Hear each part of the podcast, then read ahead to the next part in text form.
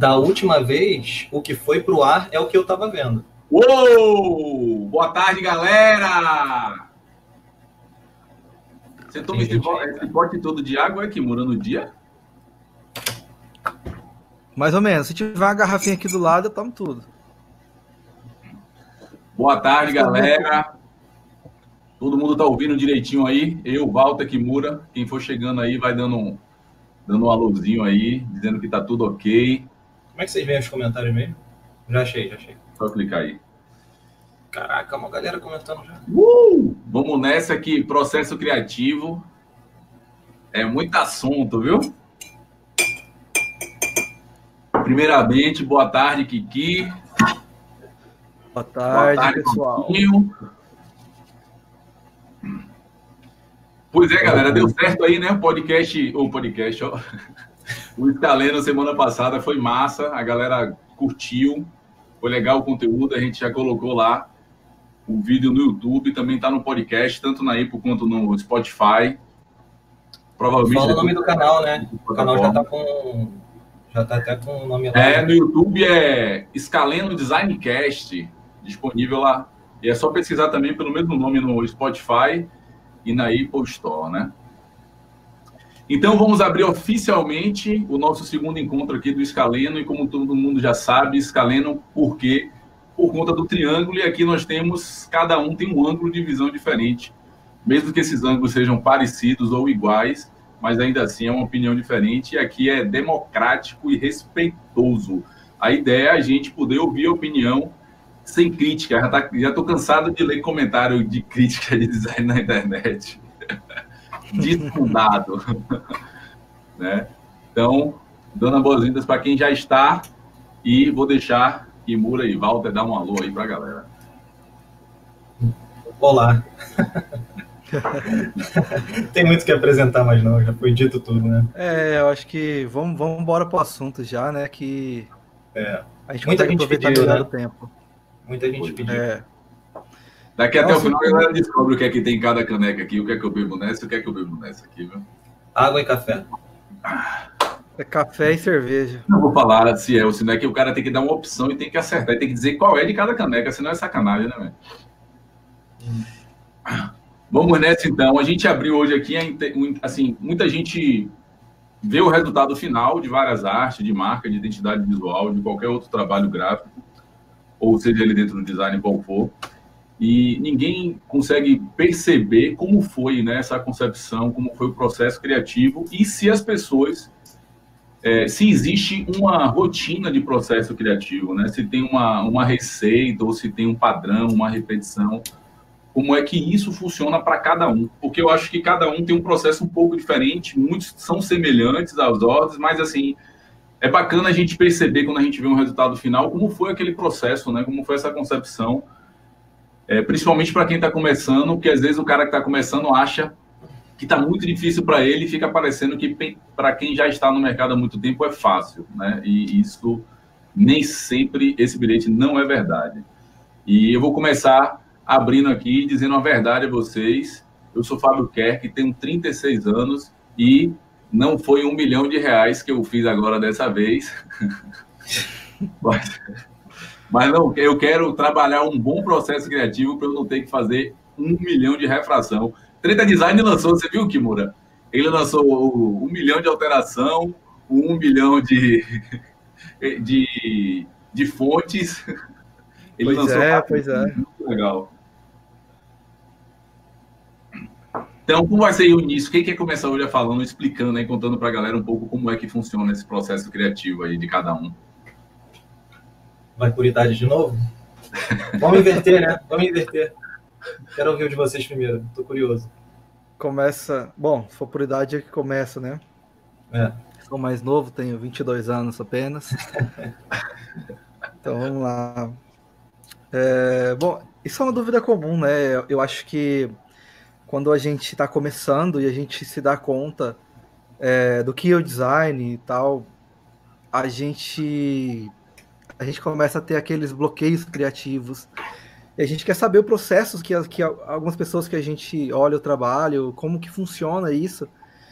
E eu mesmo já me peguei pensando que havia uma receita para isso, né? Havia uma, um método para você ser mais criativo, é, ou ter muitas ideias, assim. É, havia uma, uma fórmula certa, né? E com o tempo, a gente vai percebendo que no processo de, de criação de marcas, pelo menos, a, a gente depende muito menos da criatividade, é muito menos intuição e mais análise de dados. Então, a, o nosso processo, quando, quando eu não tinha um processo ainda assim, eu não sei ainda se eu tenho um processo, tá? Se eu posso chamar aquilo de um processo. Mas eu penso que é, quando, quando eu comecei eu não tinha uma, esse processo, eu, eu ficava muito sem ideias. Então chegava algum, algum trabalho para mim, fazer um logotipo ou alguma coisa desse tipo, eu ficava, cara, o que, que eu vou fazer, né? Como eu vou pensar nessa marca? Porque eu analisava muito, o meu brief era muito raso. Né? A partir do momento que você tem um briefing mais aprofundado, você consegue ter uma, uma densidade de informações muito mais é, criteriosa e que te dá uma, uma base muito mais forte para você, digamos assim, criar, né, entre aspas. Então, o que, que eu penso do, do processo criativo em si? É, que os nossos o, o, o, processo em si ele tem vários filtros, né? Então no começo, poxa, eu vou fazer um logotipo, né? Se a gente for pensar no logotipo em si, a gente pode usar uma, uma quantidade infinita de tipografias, de formas, de cores e tal.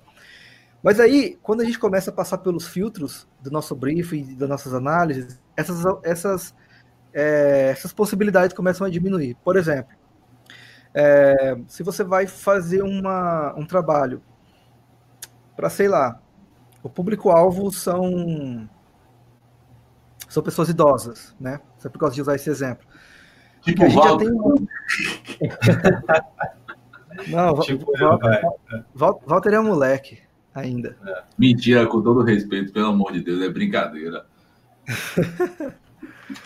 e aí eu.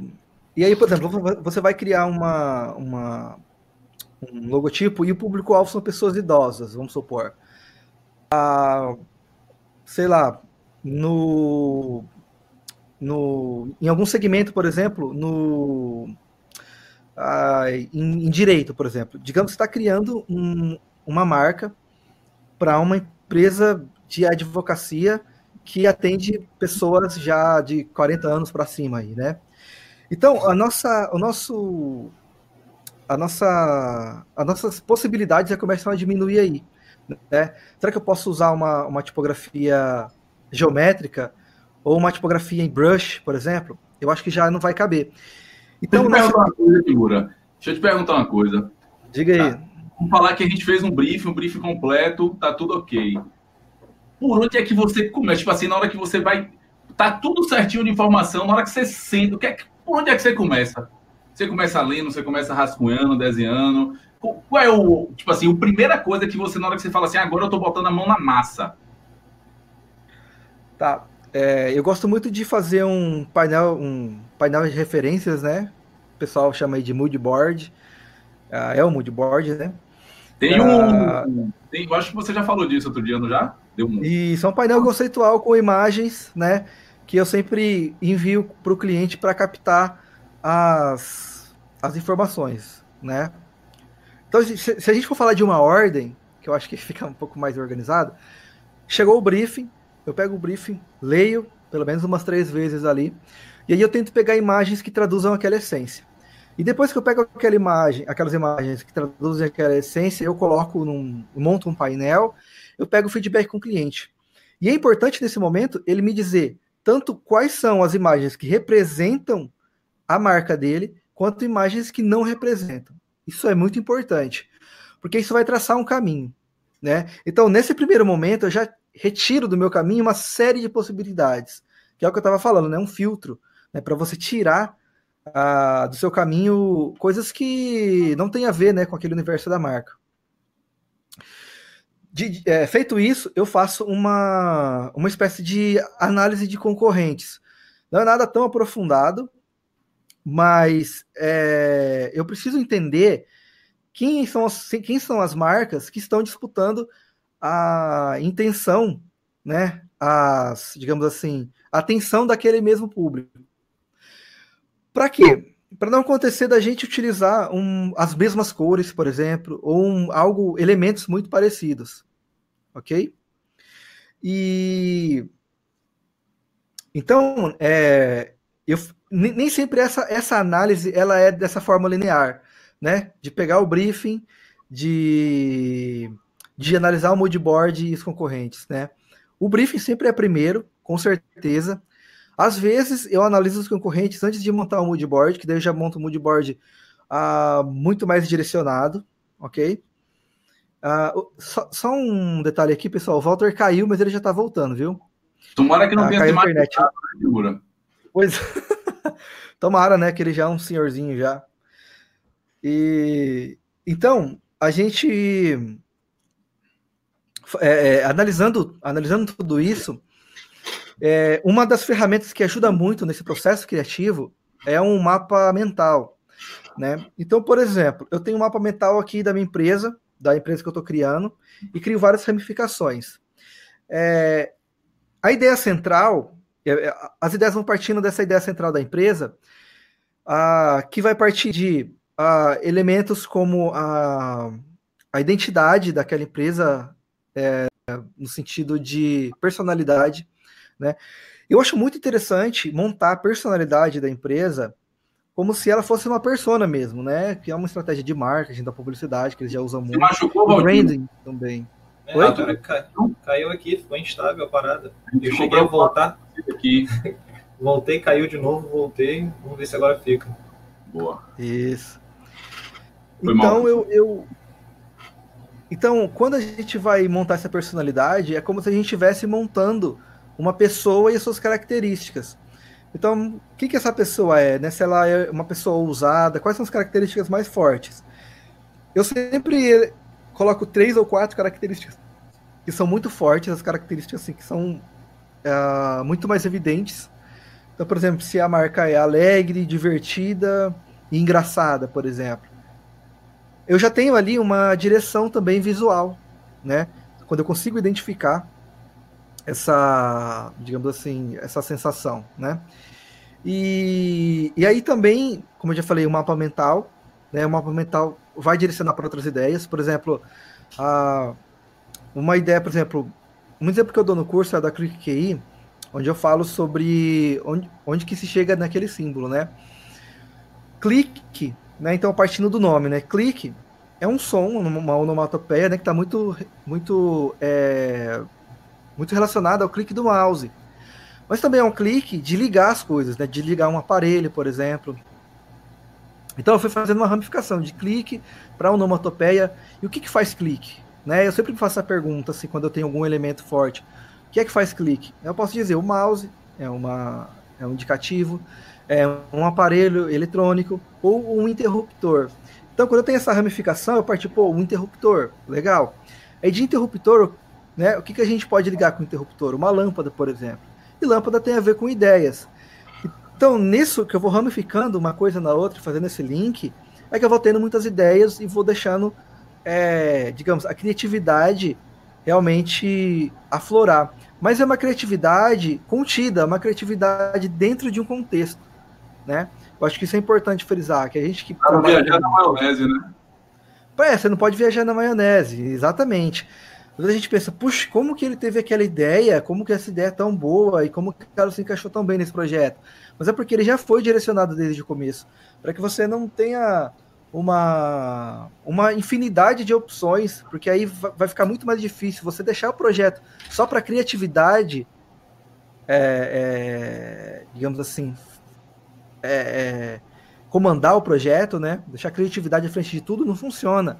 Tem que ser uma criatividade direcionada a, é, e guiada pelas informações que você captou, né, pelas estratégias daquela empresa. Então eu acho que tem muito disso. E depois eu já parto para o rascunho, né? E eu gosto muito de começar fazendo à mão, rabisco no papel mesmo. Porém, eu não, eu não aqui, eu acho que é importante também frisar, não, não é interessante que a gente, é, digamos assim, coloque alguma técnica, alguma ferramenta e tenha ela como algo ideal ou algo infalível. Porque assim, às vezes eu começo no papel e dá certo, mas às vezes eu tenho uma ideia já formada na cabeça, eu já vou direto para o Illustrator, não fico perdendo tempo ali rabiscando no papel, eu já faço, digamos assim, um rascunho digital, né? Já vou ali no Illustrator e começo, porque, poxa, eu tenho uma ideia que envolve um quadrado e um triângulo. Ok, eu posso fazer isso no, no papel, mas não é muito mais rápido eu fazer no Illustrator, né? Então muita gente romantiza muito esse processo. Não, a gente tem que começar sempre no papel e tal, porque é ali que vai surgir as ideias e nem sempre. Às vezes uma ideia vai surgir logo ali no software e às vezes uma ideia surge no papel, vai para o software e vira outra coisa totalmente diferente no software. Então, é, isso é uma coisa que eu gosto de abrir essas possibilidades, abrir esse leque. Você pode usar régua, você pode usar squad, você pode usar lápis, você pode usar caneta, pode usar o próprio software. Não pode ter limite, né, nesse, ah, nesse momento aí. É, e depois aí sim eu vou partindo para outra, outras escolhas. Há uma série de decisões no processo criativo, né? O processo criativo ele é formado por pequenas decisões. Por exemplo, poxa, que, que estilo tipográfico eu vou colocar agora nessa, nessa marca que realmente é, represente os conceitos que aquela marca transmite. E cada desenho tipográfico tem sim uma, uma sensação é, é, muito muito ligada a um período histórico, muito ligada às ferramentas que foram utilizadas para criar aquela, aquele estilo tipográfico. Então, é, essas séries de decisões vão sendo tomadas com base no briefing, com base nas informações que eu, que eu coletei ali no decorrer do projeto. Então, eu até questiono se existe assim um processo criativo, se ele é linear, coisa que eu acho que não é, muitas vezes ele é caótico. É, mas esse é o meu processo, entendeu? Eu acho muito importante que as pessoas conheçam o processo criativo de outras pessoas para abrir né, a mente, para abrir mais o leque, mas que elas consigam é, ter a, a, conseguir formar e conseguir construir seu próprio processo criativo. Eu acho que resumindo mais ou menos, esse é o processo que eu sigo, nem sempre nessa ordem, nem sempre é linear. Às vezes eu crio o símbolo primeiro, depois a tipografia, às vezes a tipografia depois o símbolo, e às vezes eu crio o símbolo, depois escolho uma tipografia e depois refaço o símbolo porque não ficou legal com a tipografia e depois vira Entendeu? Não tem muito. Não tem muito uma ordem. Às é vezes eu crio é 20 minutos antes de apresentar o cliente. Como é que é? Como é que é? Não entendi. Às vezes eu crio é 20 minutos antes de apresentar o cliente. Eu trabalhei numa agência que a gente dizia assim, Fabinho, a galera falava assim, Fabinho, faz uma daquela de 20 minutos.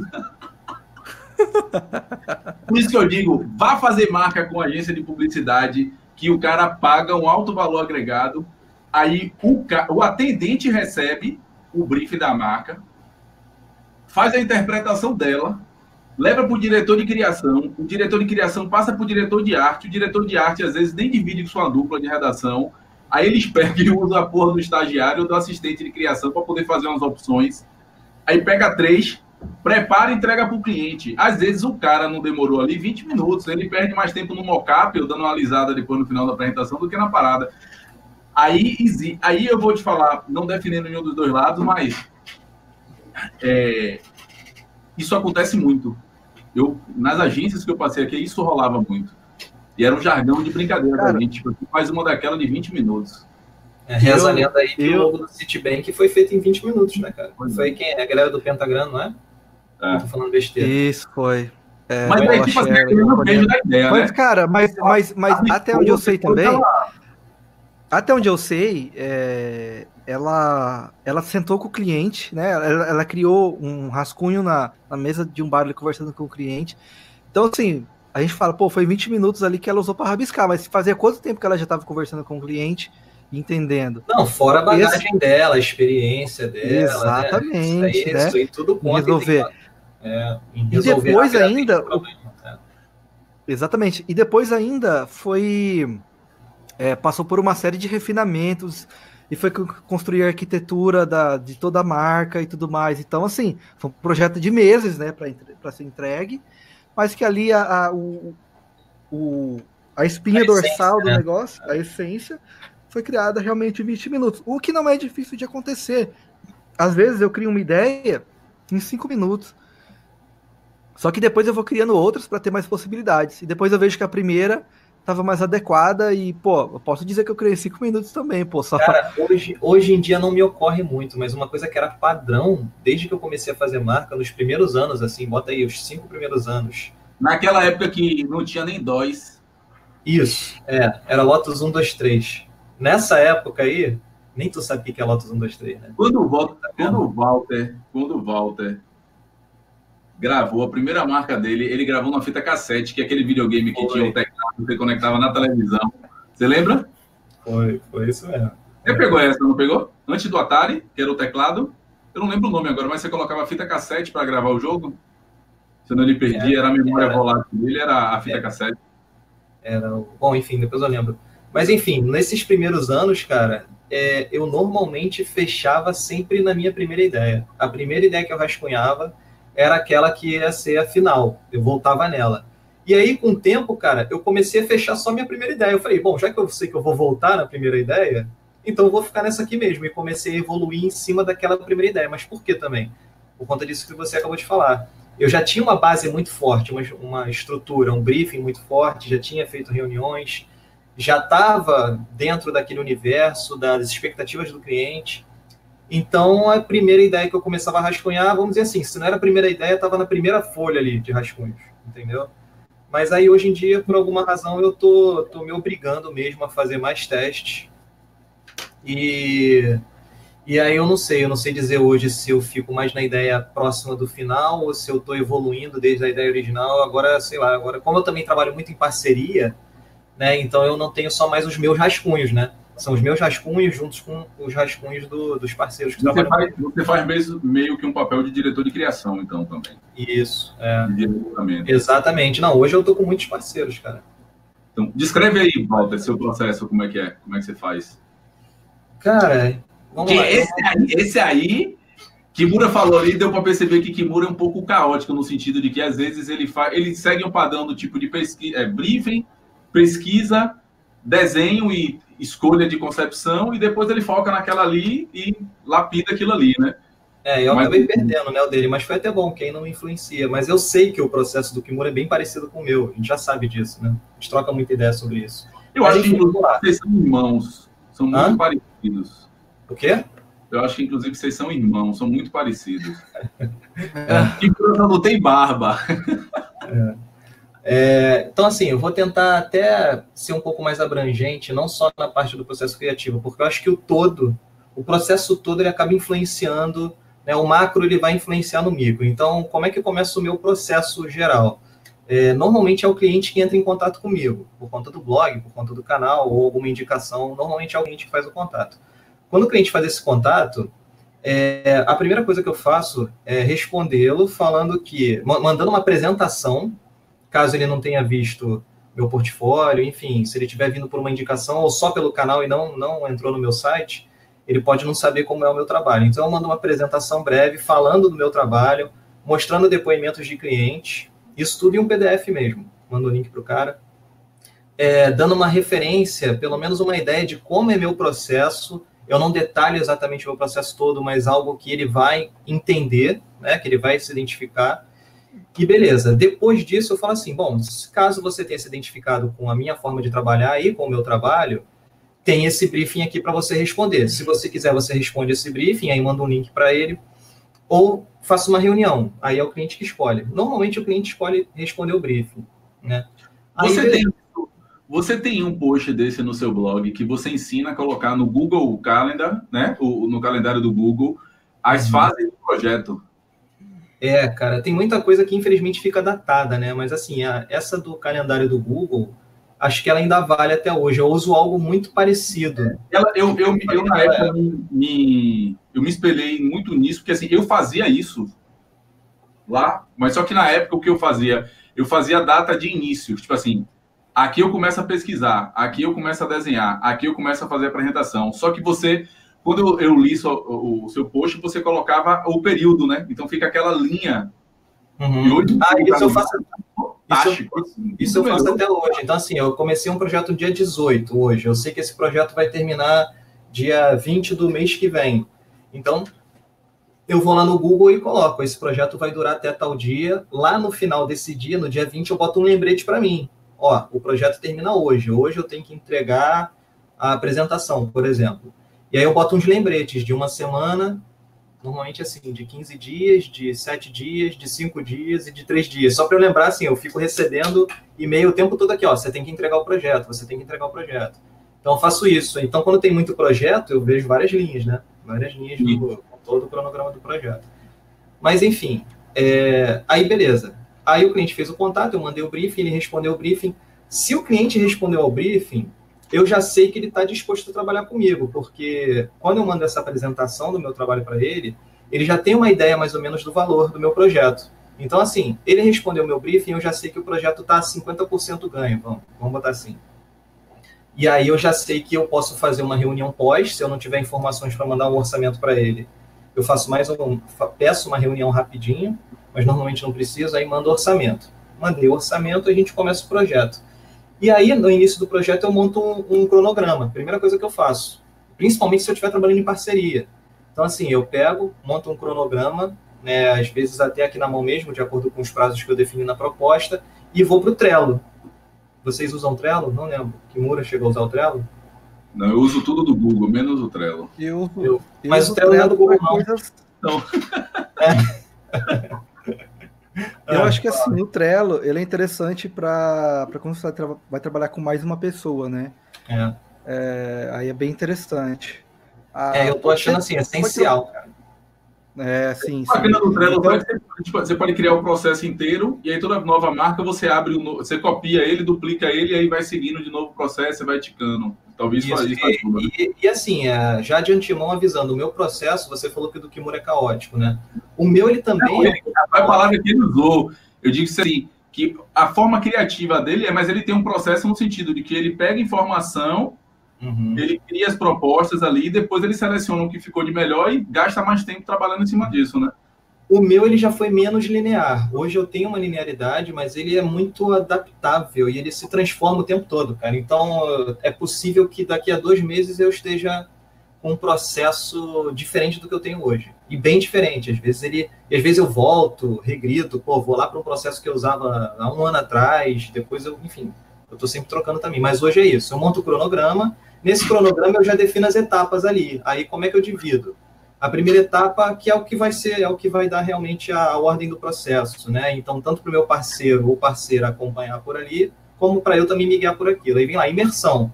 Na imersão, o que, que a gente faz? Ah, antes, eu mando esse cronograma para o cliente, tá? Só para confirmar. Cliente, ó, esse é o cronograma do projeto que eu montei para você. Tá, tá fechado? Tá fechado. Então agora eu posso começar o projeto. Aí monto no Trello, dividido as etapas para o parceiro e para eu seguir. Então vai lá, imersão. A primeira coisa é, a gente joga o briefing ali, faz uma síntese daquele briefing, a gente faz um entendimento do que, que, é, do que, que a gente pode é, é, é aproveitar para usar até como estratégia de projeto mesmo. O Kimura, eu aprendi uma parada com ele. Eu sempre fiz essa síntese do briefing de maneira escrita, assim, tipo, pegava um arquivo separado, ia é, é, registrando ali por escrito o, o que eu entendia como informações relevantes e essenciais para o projeto. O Kimura já monta um mapa, né, Kimura? Tipo um mapa mental, Isso. só que ele monta o que ele chama de mapa estratégico. Então eu me aproveitei disso e estou fazendo igual o Kimura agora. Em vez de eu fazer a minha síntese por escrito, eu pego e monto um mapa fazendo a síntese. Então eu boto ali o posicionamento do cliente, quem são os concorrentes, né? Faço um registro de tudo que vai me direcionar. Aí tem mapa mental, também faço moodboard, isso eu cheguei a ouvir o, Kimura falando. E eu faço dois tipos de moodboards diferentes.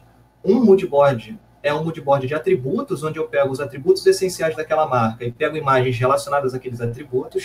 E eu faço o moodboard um... e o shortboard. O outro não sei como é que eu chamo, cara. O outro é tipo. Tem gente lá fora chamando de brand styles, brand sheets, é... enfim. Eu pego um painel também com projetos de design mesmo, ou pôsteres, designs, vai, no geral, de designs em geral, que tem a ver também com aqueles atributos que me interessam, entendeu? Que, tão, que comunicam o que eu acho que vai comunicar bem para aquela marca. Porque o moodboard não necessariamente você está botando ali design, você pode botar fotos, texturas, é, até mesmo frases né, no seu moodboard.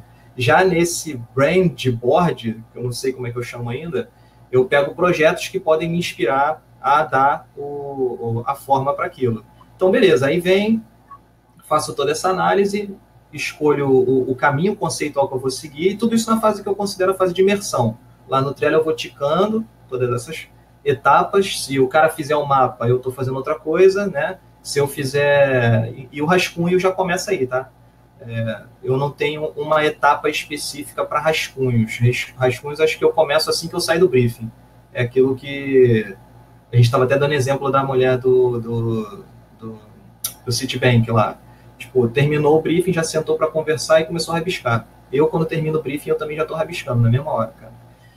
E aí depois vem a parte de, de, do design visual mesmo, né? E aí vem os rascunhos, é aproveitar todo esse brainstorm, pesquisa que foi feito antes, e aí começa aquilo que aquela parte maneira do projeto, que é buscar as fontes que se enquadram, fazer os, o, Galera, eu já vi aberto um arquivo de Walter ele criando. Velho, é uma parada organizada com 375 artboards do Illustrator com todos os processos. É de sensacional, velho.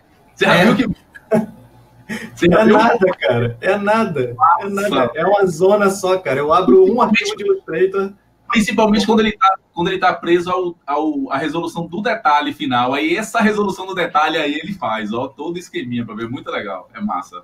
Não, pô, tu tá falando sério? Não, né? Tô falando sério daquela é, energia. Do... É um artboard só, cara. Meu arquivo de Illustrator é uma zona. Porque eu vou preenchendo cara... Illustrator ele tem 5 mil por 5 Aquela do solar, aquela do solar eu vi, na hora que você ampliou, eu vi a quantidade ah, de. Ah, do painel solar. Não, tudo bem, beleza. Ali, não sei por que eu separei em vários artboards, mas isso pesa muito o arquivo.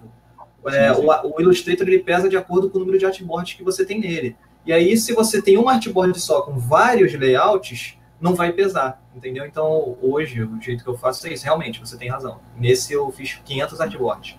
Mas, pô, o Illustrator tem 5 mil por 5 mil pixels, né? Cara, eu vou preenchendo tudo. Vou preenchendo tudo. E aí, quando eu tiver um ali, ou um caminho que me, que me, me anime para dar continuidade, eu vou e, e, e, separo. Aí eu vou fazendo filtro, né? Mas, é, enfim, eu, nem sei eu bem... se eu finalizei. Fala, fala aí. Não, eu vou bem nessa linha aí também, cara. Eu abro um documento e vou, pô, fiz uma ideia, raspo copio e modifico, copio, parto para outra e vai ficando uma bagunça assim. E quando eu vejo, eu começo aqui, por exemplo, aqui no Illustrator, aqui, ó. Quando eu vejo, já tô, já tô aqui, ó. É. cheio, de, cheio de coisinha assim. Você dá um zoom para trás. Às vezes eu, eu vejo e falo, pô, vai ficar legal uma ideia que eu fiz agora há pouco. Cadê essa ideia? Eu vou ter que ir caçando assim. Perdeu. Tá é, eu ia falar isso. Às vezes eu perco, cara. Às vezes eu perco a ideia. Então o que, que eu tenho feito? Ah, eu não sei se isso vale como dica eu tenho. É, eu vou salvando prints dos rascunhos. Eu tô lá, eu não salvo o arquivo, não. Eu tô lá no Illustrator, dou um zoom naquela arte que, que eu tô achando que tem um caminho interessante ali, dou um print, cara, e já jogo para a pasta de rascunhos. Porque assim, o Illustrator ele tá cheio de rascunho, mas eu preciso depois relembrar deles, né? Então eu vou dando print, tirando print, print, print, separo numa pasta de rascunho só os JPEGs. Vou ali salvando, depois eu vou reestudando eles, né? E faço aquilo que o Kimura falou. Às vezes a ideia que já está ali no computador, eu jogo de novo para o papel. Venho para o papel, tento refinar aqui em cima daquilo que eu estou vendo ali, depois volto para o computador, depois volto para o papel. Então, assim, acaba sendo um processo caótico, mas eu acho que a criatividade ela precisa passar por esse, por esse momento, né, cara? E ao mesmo tempo, por que, que eu acho que criatividade é um assunto, às vezes, parece até contraditório? Porque quando você fala em criatividade, as pessoas associam muito à liberdade, né? Eu sou um ser criativo, eu sou livre. Mas aí vem naquilo que o Kimura falou. A criatividade sem o mínimo de restrição, ela, sei lá, talvez ela vá para um outro caminho mais próximo de arte, não sei. Não que a gente também conversa sobre isso, né? Não que exista diferenças abismais entre uma coisa e outra. Em alguns momentos a, o design se relaciona também com arte de maneira próxima. Mas eu acho que todo projeto que você tem como objetivo um fim, né, um fim específico, ele vai ter que ter restrição, cara. A gente tá, a gente tem a restrição do briefing, a gente tem a restrição do espaço que a gente está criando, a gente tem a restrição da ferramenta, a gente tem a restrição do nosso próprio conhecimento sobre determinado aspecto, sobre determinado assunto.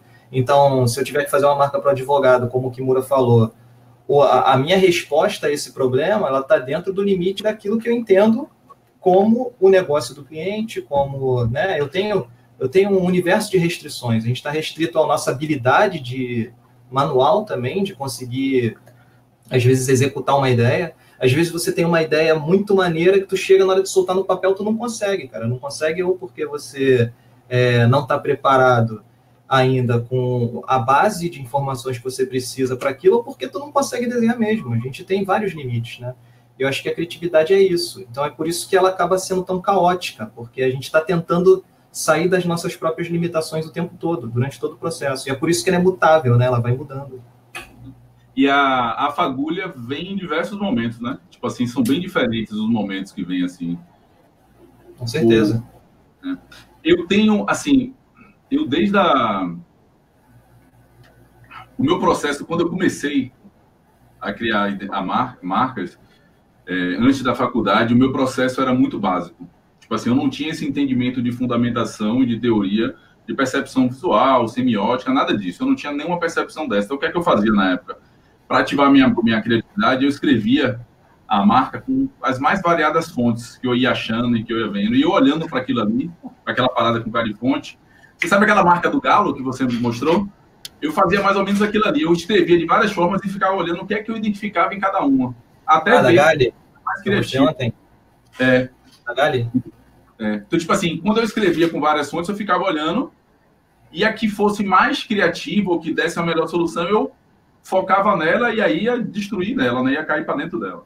Isso até 2005 para 2006. Em 2006, eu adquiri um processo mesmo mais metódico, assim, que eu sigo a, o quadro das etapas, mas assim, não necessariamente executando as mesmas ações. Então, assim, eu realmente foco na pesquisa e definição do problema. Então, tipo assim, eu faço o brief, que, Mura falou um negócio do brief, você falou também. Eu separo o brief em três partes: o técnico, o essencial, que é o das palavras, que Kimura, Kimura usa muito a onda das palavras, e o imagético, é, o Imagético tem um livro de semiótica de Lucine Maia. Lucine Maia, ela, ela... O cabelo tá feio para desgraça. Tá mas não, era a entrada, mas ficou até maior. Olha, tá melhor que o último. É, aí eu, eu pego, Lucia, ela oferece uma onda do briefing magético, que foi o que Kimura falou quando ele falou. Isso, esse aí, esse aí, muito bom. É fininho, rapidinho, uma tarde você lê ele. Eu tenho esse livro aí também. Pois é. Então, assim, ela fala do briefing magético que ela coloca as imagens na mesa e o cliente vai conversando sobre o significado de cada imagem. Porque, assim, na hora que o cliente fala tem, para mim, tem uma coisa. O cliente é uma parada completamente diferente. Então, na verdade, é para alinhar a comunicação. Então, eu normalmente faço um roteiro assim. Se eu perguntasse ao cliente quais são as palavras que representam a marca dele, conceitual, provavelmente, na grande maioria das vezes, ele não saberia dizer se ele não tivesse, se ele não tiver um plano bem informado de marketing ou de, de implementação de estruturação da empresa, ele normalmente não tem isso bem definido na cabeça. Principalmente uma marca pessoal, que é o que eu trabalho mais. É, Victor, o nome do livro é Semiótica, é de Lucine Maia. Eu acho que é Elementos de Semiótica Aplicados. Eu acho, né? Tá, na minha, tá na minha frente, eu estou falando que eu acho. Elementos da Semiótica Aplicados ao Design. Então, assim, eu, eu acabo cruzando isso. Por exemplo, eu pego o briefing, meu briefing, da, meu briefing técnico eu, é o roteiro do livro de Peon, de Maria Luísa Peon, né? Que é o roteiro mesmo de cliente e tudo. Mas só que, assim, essas perguntas técnicas eu faço espalhada. Eu nem falo na ordem, não. Eu faço de acordo com o papo, porque muita coisa o cliente fala eu vou anotando esporádico, né? para mim não ficar aquele negócio entrevista seguindo. Eu não faço isso. Até porque brief eu faço online ou presencial. Mas assim, se eu falasse para ele falar quais são as palavras que representam, ele teria mais dificuldade. Então eu faço um roteiro de pergunta, que é como ele se vê, como ele quer ser visto, como ele não quer ser visto e como as pessoas o veem. E aí eu faço um cruzamento disso, porque isso eu mato ele, no sentido de que se o cara fala que todo mundo vê ele de um jeito, mas ele se vê de um jeito diferente, eu já me preocupo um pouco mais para poder alinhar isso. Porque senão no final eu vou ter um problema. Porque se a galera vê ele de um jeito e ele se vê de outro, tem algum problema de comunicação aí. Então, tipo assim, tirando a parte de coleta de informação, que é essa, eu acabo anotando quais são os problemas que o cara tem de aplicação, de uso, de custo, todas as limitações em relação a requisitos, restrições, eu acabo fazendo meio que um aparato desse, assim, anoto várias coisas e o segundo passo, eu realmente faço a geração, eu separo em partidos e alternativas, né? Os partidos eu pego assim, depois que eu termino o briefing, eu não, como você falou, às vezes eu já saio da reunião, ou logo no início eu já penso numa solução. toda vez que eu tento fazer uma solução diferente dessa, eu acabo me lenhando e voltando. Né? Às vezes não dá certo e eu acabo voltando. Mas ultimamente eu tinha, tenho quebrado a cara, porque assim, às vezes rola um negócio e depois de um tempo eu acabo. O cara falou aqui porque eu tava falando feio da desgraça para ele. É... Então, assim, me perdi todo. Eu pego, separo isso. Do, faço as separo por partido e alternativa. O partido antes eu fazia partidos diferentes, tipo um partido mais lúdico, mais. Hoje em dia, com o briefing, eu já não faço muitos partidos, eu faço um partido só. Que é tipo assim, uma linha gráfica. Eu sei qual vai ser o estilo de fonte, tipo de fonte, qual vai ser a cor. Se eu vou usar só a logotipia, ou se eu vou usar o símbolo e a logotipia, eu seleciono isso e desenho. Esse desenhar nem sempre é sentar e desenhar. Eu sou muito mental. Então, tipo assim, eu gosto muito de ficar andando, correndo, ou treinando, ou de moto. Eu falei isso aqui da outra vez, o pessoal tava até brincando na internet. Eu penso em cagando mesmo. E aí. Deu até piada. É... Então, assim, na hora que vem os símbolos que eu me representa melhor, o que eu acho que rola, eu né, faço como o Walter ali. O Walter falou que ele dá um print na tela. Eu normalmente essa parte estou no papel, eu faço um círculo, né? E vou guardando quais são os que melhor. Porque assim, eu acabo deixando aqui na minha mesa o, o milimetrado e o papel mesmo em A3 aqui em cima o bloco. Então, assim, vira e mexe, na hora que eu estou aqui trabalhando, fazendo alguma coisa, eu pego e já vou desenhando. E uma coisa que me ajuda na criatividade é que eu nunca faço uma marca só. Eu sempre estou fazendo três, quatro. Eu já cheguei a um período, eu estou fazendo sete simultaneamente. E o que é que eu faço? Às vezes, eu estou pesquisando uma parada legal e ela não serve para solucionar a marca que eu estou pensando agora, mas ela serve para solucionar outra marca que eu estou fazendo. Então, eu meio que faço esse como de tab, sacou? Então, eu vou fazendo muito essa troca de. Para Walter é Alt Tab, tá? É... É Alt Tab. Então eu vou fazendo muito essa alternância porque eu acho que se não trava o criativo. Às vezes a gente fica preso numa solução, não quer sair dela. Aí eu pego, faço outra criação, depois eu volto. Cara, isso Até é importante pra... você falar. Tipo, para não ignorar as pesquisas de projetos antigos, não, é não esquecer, né? Pesquisas de projetos antigos, rascunhos de projetos antigos, às vezes é, você consegue transformar, aproveitar. Pô, por exemplo, de 2018 para cá, eu, tô, eu devo ter pego o quê? Quatro projetos relacionados à área de educação, cara Pô, então, assim, maioria das, dos últimos, a pesquisa já está pronta, né? A pesquisa já está quase toda pronta. Então, o tema é praticamente o mesmo, as propostas são diferentes, mas a, muitas partes da pesquisa têm similaridades. Então, você consegue aproveitar até uma ideia de rascunho, cara. Rascunho pega aqui, pô, Na verdade, você consegue pegar aquela marca que você tentou e não rolou e depois aplicar, porque dá certo, às vezes, com o cliente lá na frente. É, isso, isso realmente nunca aconteceu comigo. Queria eu, né? Conseguir pegar um rascunho exatamente do jeito que estava e usar ele, mas também pode acontecer. Pode acontecer. Já rolou, já rolou. Próximo, né? Lógico que lá, dando uma lapidada, mexendo na besteirinha, mas algo bem próximo. Então, assim, depois que eu, eu selecionei, eu realmente perco muito pouco tempo no Illustrator fazendo a marca, assim, em si, sentado. É, eu brinquei aqui que na agência a gente falava de 20 minutos, mas eu não tinha um processo inicial. Hoje em dia, é, eu acabo pensando muito, olhando muito, lendo muito, com o celular na mão, acabo tirando muito print, porque às vezes a gente está pesquisando, fala, pô, isso é legal, essa linha visual é legal, isso é legal. Eu vou guardando essas informações e aí eu já venho mais ou menos para o Illustrator para fazer uma ou duas opções. Eu não sou muito de ficar no Illustrator fazendo muitas opções, a não ser que seja algo que não tenha, não esteja vindo uma solução legal, que eu não goste. Porque eu só paro na hora que chega num lugar que eu falo assim, tá legal, eu acho que isso aqui soluciona todos os problemas que eu levantei lá atrás no briefing.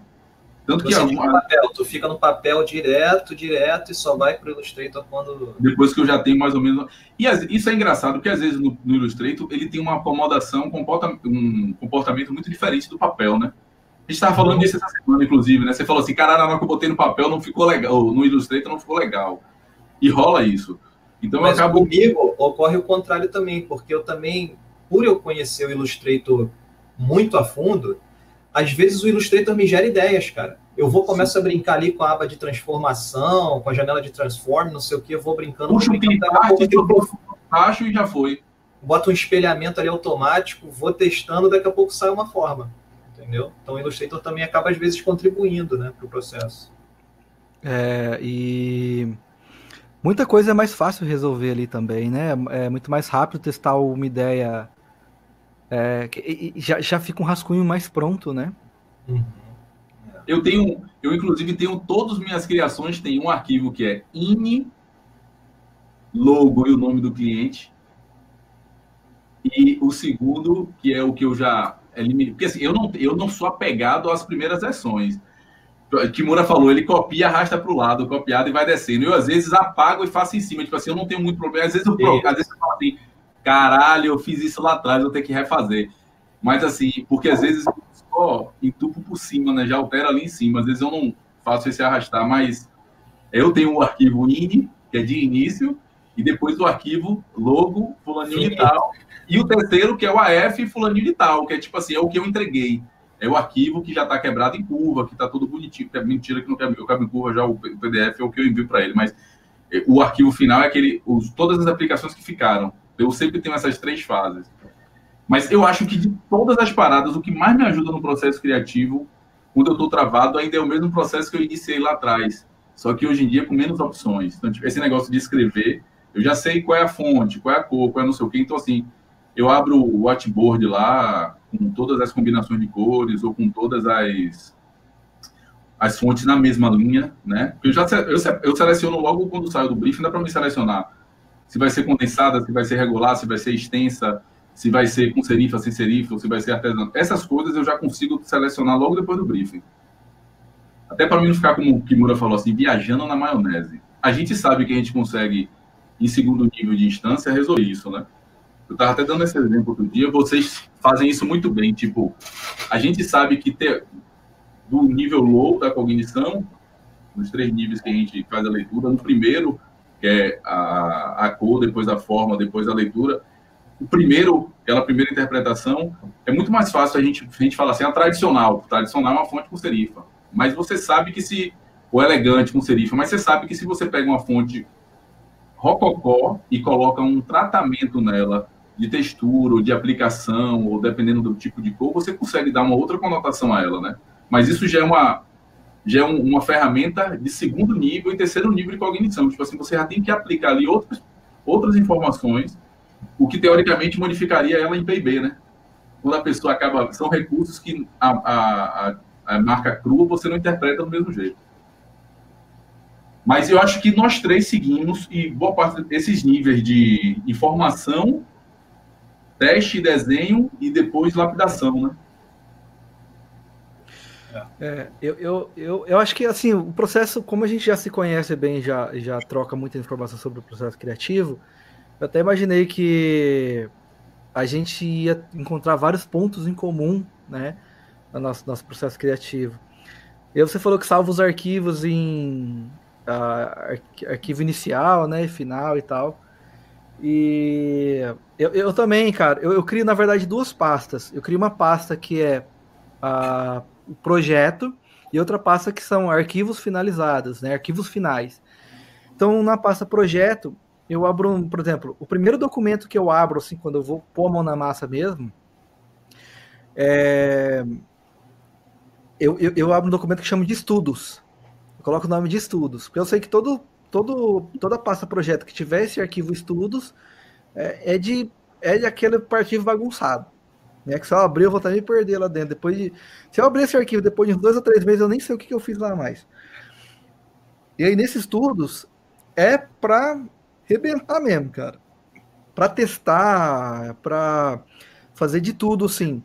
Então, esse lance de eu copiar e modificar e copiando e tal, é para eu não perder as primeiras versões e para rolar essa comparação, né? Então eu vou, ah, fiz um, fiz um arquivo aqui, aí rasco o Alt, né, para ele copiar, modifico, modifico de novo. Aí eu tenho três versões e comparo. Legal, vamos partir por outra ideia totalmente diferente dessa agora. E aí vai, copio, faço várias versões de cada uma das versões que, que eu imaginei. E eu também tenho essa coisa de, pô, terminei de fazer o brief com o cliente, terminei uma conversa e minha cabeça já começa a trabalhar ali. Então, se eu fosse cobrar por hora de trabalho, cara, cara, todo cliente está me devendo uma pequena fortuna. Né? Eu, eu, às vezes, eu tô assim, cuidando do meu filho assim, eu tô pensando, putz, o que será que eu vou fazer, cara? Às vezes eu tô longe imaginando assim. E isso, assim, É interessante. Uma vez eu terminei de fazer um briefing com o cliente, vou até expor a marca aqui, eu estava fazendo um, pro, um projeto para uma empresa de uh, personal chef chamada Caipira. E a menina falou assim, pô, o nome da empresa vai ser Caipira. Eu falei, a hora que ela falou Caipira, o que que eu imaginei? Galinha, imaginei, tipo, galinha. Não, é, é, você falou galinha? É. É, galinha. Cara, eu imaginei uma tipografia bem assim. É... Caldo que é fala. Tô fraga, aquela é, galinha. Pensa numa tipografia mais. É, é... Como é, que, como é que seria a palavra, cara? É, mais rústica, né? Uma Sim. coisa mais rústica, uma coisa que lembrasse o interior, lembrasse né, tudo isso. E eu falei, pô, vou fazer uma textura de desenhos assim com galinhas, como se elas tivessem sido desenhadas assim à mão, né?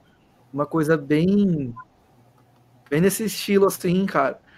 Aí já começou a vir aqui, já vi começou a vir cores na minha cabeça, um laranja, um amarelinho, um marronzinho e tal, cores mais quentes. E aí fiz o briefing com a cliente e nesse briefing, nessas conversas, ela falou que ela, uma coisa que ela não queria era desenho de bicho, porquinho, galinha. É... Eu falei, cara, você imagina se eu não tivesse feito um briefing, se eu não tivesse sentado, conversado com essa cliente, ela ia ter odiado a ideia. Então eu percebi que ela queria, queria ser caipira, a marca era caipira, traz a comida do interior, os sabores e texturas do interior, mas é uma coisa mais refinada, é uma coisa mais elegante. Essa né? marca é aquela dos três pontinhos lá em cima? Ou estou enganado? Quatro. São quatro, quatro. triângulos. É. Quatro.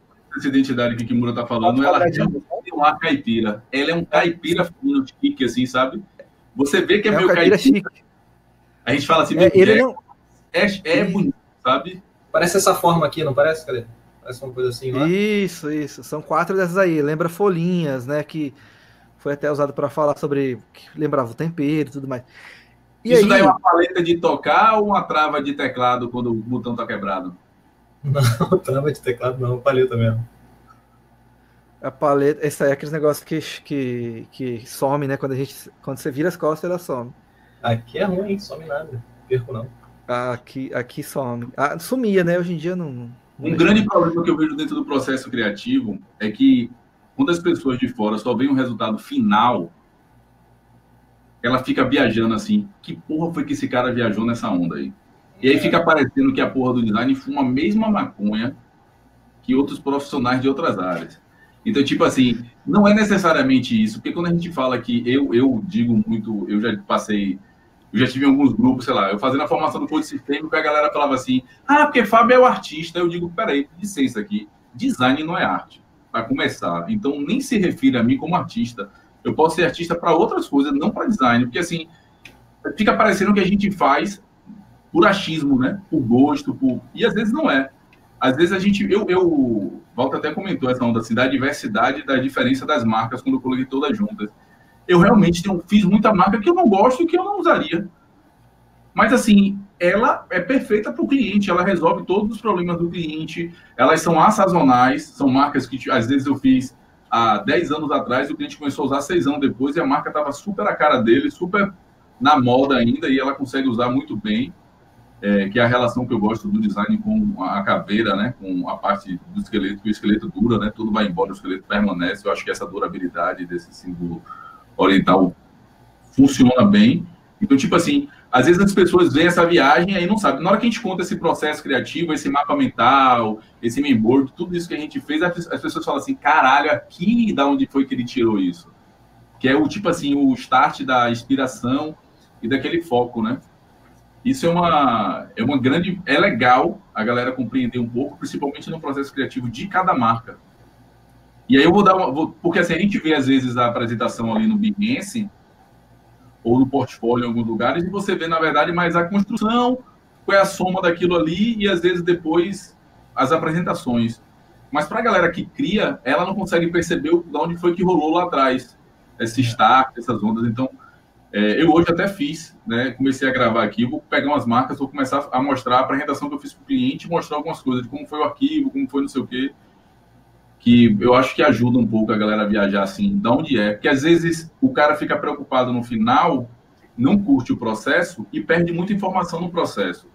Isso que Kimura falou, na hora que, se, ela, se ele não tivesse questionado ela lá nos requisitos, restrições, dentro das conversas, para ela dizer que não curtia, não queria de forma nem hipótese alguma animais, ele teria gastado um tempo danado do projeto. Né? Então, tipo assim, às vezes o cliente fala o sim ou não sem com outra expressão, né? Então é legal você perceber, você querer ouvir o cliente, que às vezes o cara fala assim, fala de alguma história, de algum evento dele assim, e aí você pode usar aquilo na marca, subjetivamente. E isso faz com que ele já tenha uma, um ela emocional. Né? Na hora que você traz algo familiar algo da história dele que está ali, que não é de na cara, que não vai comprometer a interpretação nem nada, mas ele vê que está ali, porra, velho, isso é sensacional. Que o cara fala, não, tem, tem o meu aqui, né? Você falou uma coisa interessante, que é o designer que, principalmente os iniciantes, que ainda estão ali batendo cabeça para buscar o seu próprio processo, né? Eles entram num portfólio lá do, do Kerk, do Kimura, do Walter, eles só vão ver o resultado final, né? Eles vão ver ó, o que o cliente recebeu. Eles não estão não tão enxergando, não tem como também a gente registrar todas as etapas do processo ali, né?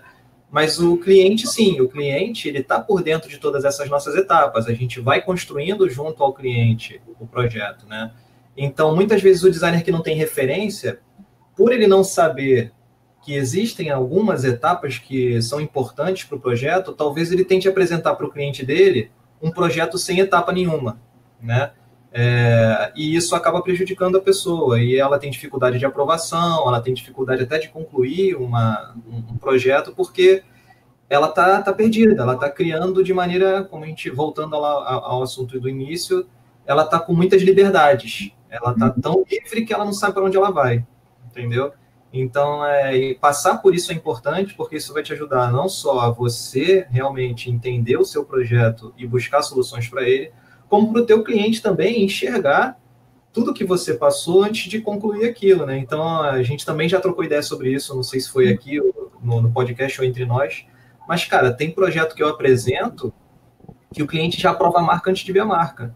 Acontece, do cliente chegar e falar assim, cara, já está aprovado, cadê? Eu quero ver a marca. Porque você vai desenvolvendo um raciocínio, vai contando uma história, vai mostrando para o cliente que você realmente ouviu ele. Olha só, a apresentação ela tem essa função, é mostrar ao cliente o quê? Cara, eu ouvi o que você tem a dizer, eu entendi tudo que você falou e eu estou buscando a solução para isso dessa forma aqui. Você está contando uma história. Então, às vezes, o cliente que não tenha, a, que nem lançou o negócio dele, então é um cliente que está abrindo um negócio novo, ele te chamou para construir a marca dele. Cara, a marca é a primeira história desse cliente. Eu não sei se vocês já pararam para pensar dessa forma. A marca é a primeira história que esse cara tem. Então, se você apresenta a marca para ele, desenvolvendo realmente uma história, ele vai absorvendo aquilo para ele de tal forma, cara, que ele já está empolgado, ele já, caraca, eu tenho uma história. Né? A minha marca é a minha primeira história. Antes dele construir, né, com o negócio dele, de fato. Então, os processos, eles são importantes. Não existe fórmula mágica. Não é porque você vai passar por todos esses processos que você vai resolver 100% de todas as marcas que você fizer de primeira, nem de segunda. Mas quanto mais bagagem você tiver, quanto mais referências você tiver, mais você é, diminui os riscos de fazer errado, né? Uhum. É, não é necessariamente que você aumenta em 90% as chances de... Não, você diminui as, os riscos. Eu acho que e tem que ir com essa cabeça mesmo, de que você pode errar, mas busca conhecimento, cara, busca referência. Eu tô aprendendo com Kimura, com Kerr, pô, eu sou o quê? 30 anos mais velho que você? Velho que Comigo você não aprende porra nenhuma, no máximo uma piada bacana ó, ó, vamos para a gente poder fechar o pacote, antes da gente abrir para as perguntas, vamos trazer aquela uma história de cada um aí para poder a galera se familiarizar. com que, história? Tu quer história de quê, cara? Eu vou contar uma história que é o tempo de vocês lembrarem de alguma. Kimura gosta de contar história. Você tem alguma já aí, Kimura? Ou eu conto aqui a minha para você ir lembrando? História de quê? Eu tenho uma parecida com a sua, de agência, sabe? Traga. Uma vez eu eu tava lá na agência e o cara chegou e falou assim: Poxa, eu quero um, logotipo, dá pra minha empresa. Explicou o nome da empresa dele lá, uma coisa bem breve, assim, dois minutinhos. Ele falou logotipo. Tá vendo? Não, ele não falou, ele não falou logotipo, não. Eu não lembro também se ele falou logotipo, mas enfim. Aí ele falou assim para mim. Ele sentou na cadeira e ficou esperando, como se eu, sei lá, fosse fazer um sanduíche para ele. Ele sentou na cadeira lá, ficava perto da porta, assim, né, no atendimento, e ficou ali. Falou, seu filho, a hora que ficar pronto, você me chama? Aí eu falei assim, olha, vai demorar um pouquinho ainda. Aí ele falou assim, Posso te ah, chamar daqui tá. a um mês? Não.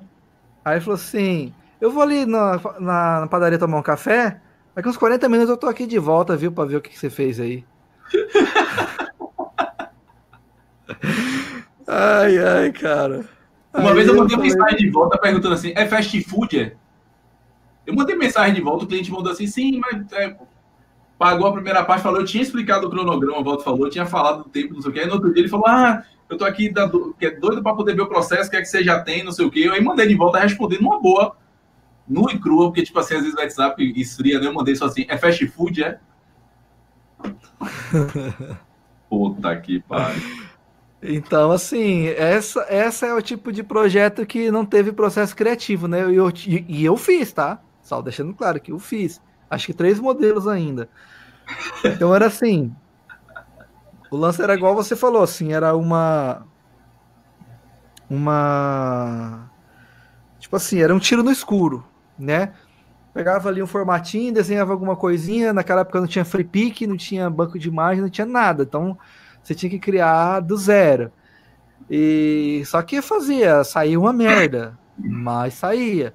E às vezes, muitas vezes o cliente saía de lá feliz. Porque Sim. é o tipo de público, né? O público que tá, que, que tá procurando um profissional e, e tá exigindo esse tipo de coisa, geralmente ele já tá apto a receber um projeto mais ou menos. E quem não tem nada, alguma coisa é de fuder, velho. É do caralho, velho.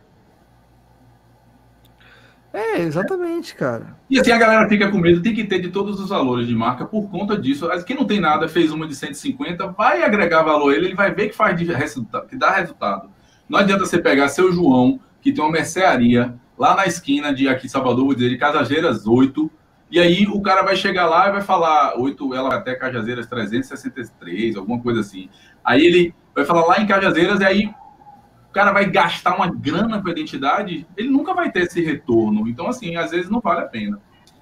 Exatamente. Eu tenho uma legal dessa onda do processo criativo, né? Eu já tinha feito um- uma marca para uma cliente, Cris. É, ela é super tranquilona, boa vibe e tal. O cara dá o nome da cliente. Cliente Cris. Cris Couto, doutor Cris vou sacanear com ela, eu vou falar de uma coisa legal. E aí, mas se eu fosse sacanear, eu falaria do mesmo jeito. Aqui só tem design, aqui ninguém vai contar para cliente depois e provavelmente ninguém conhece.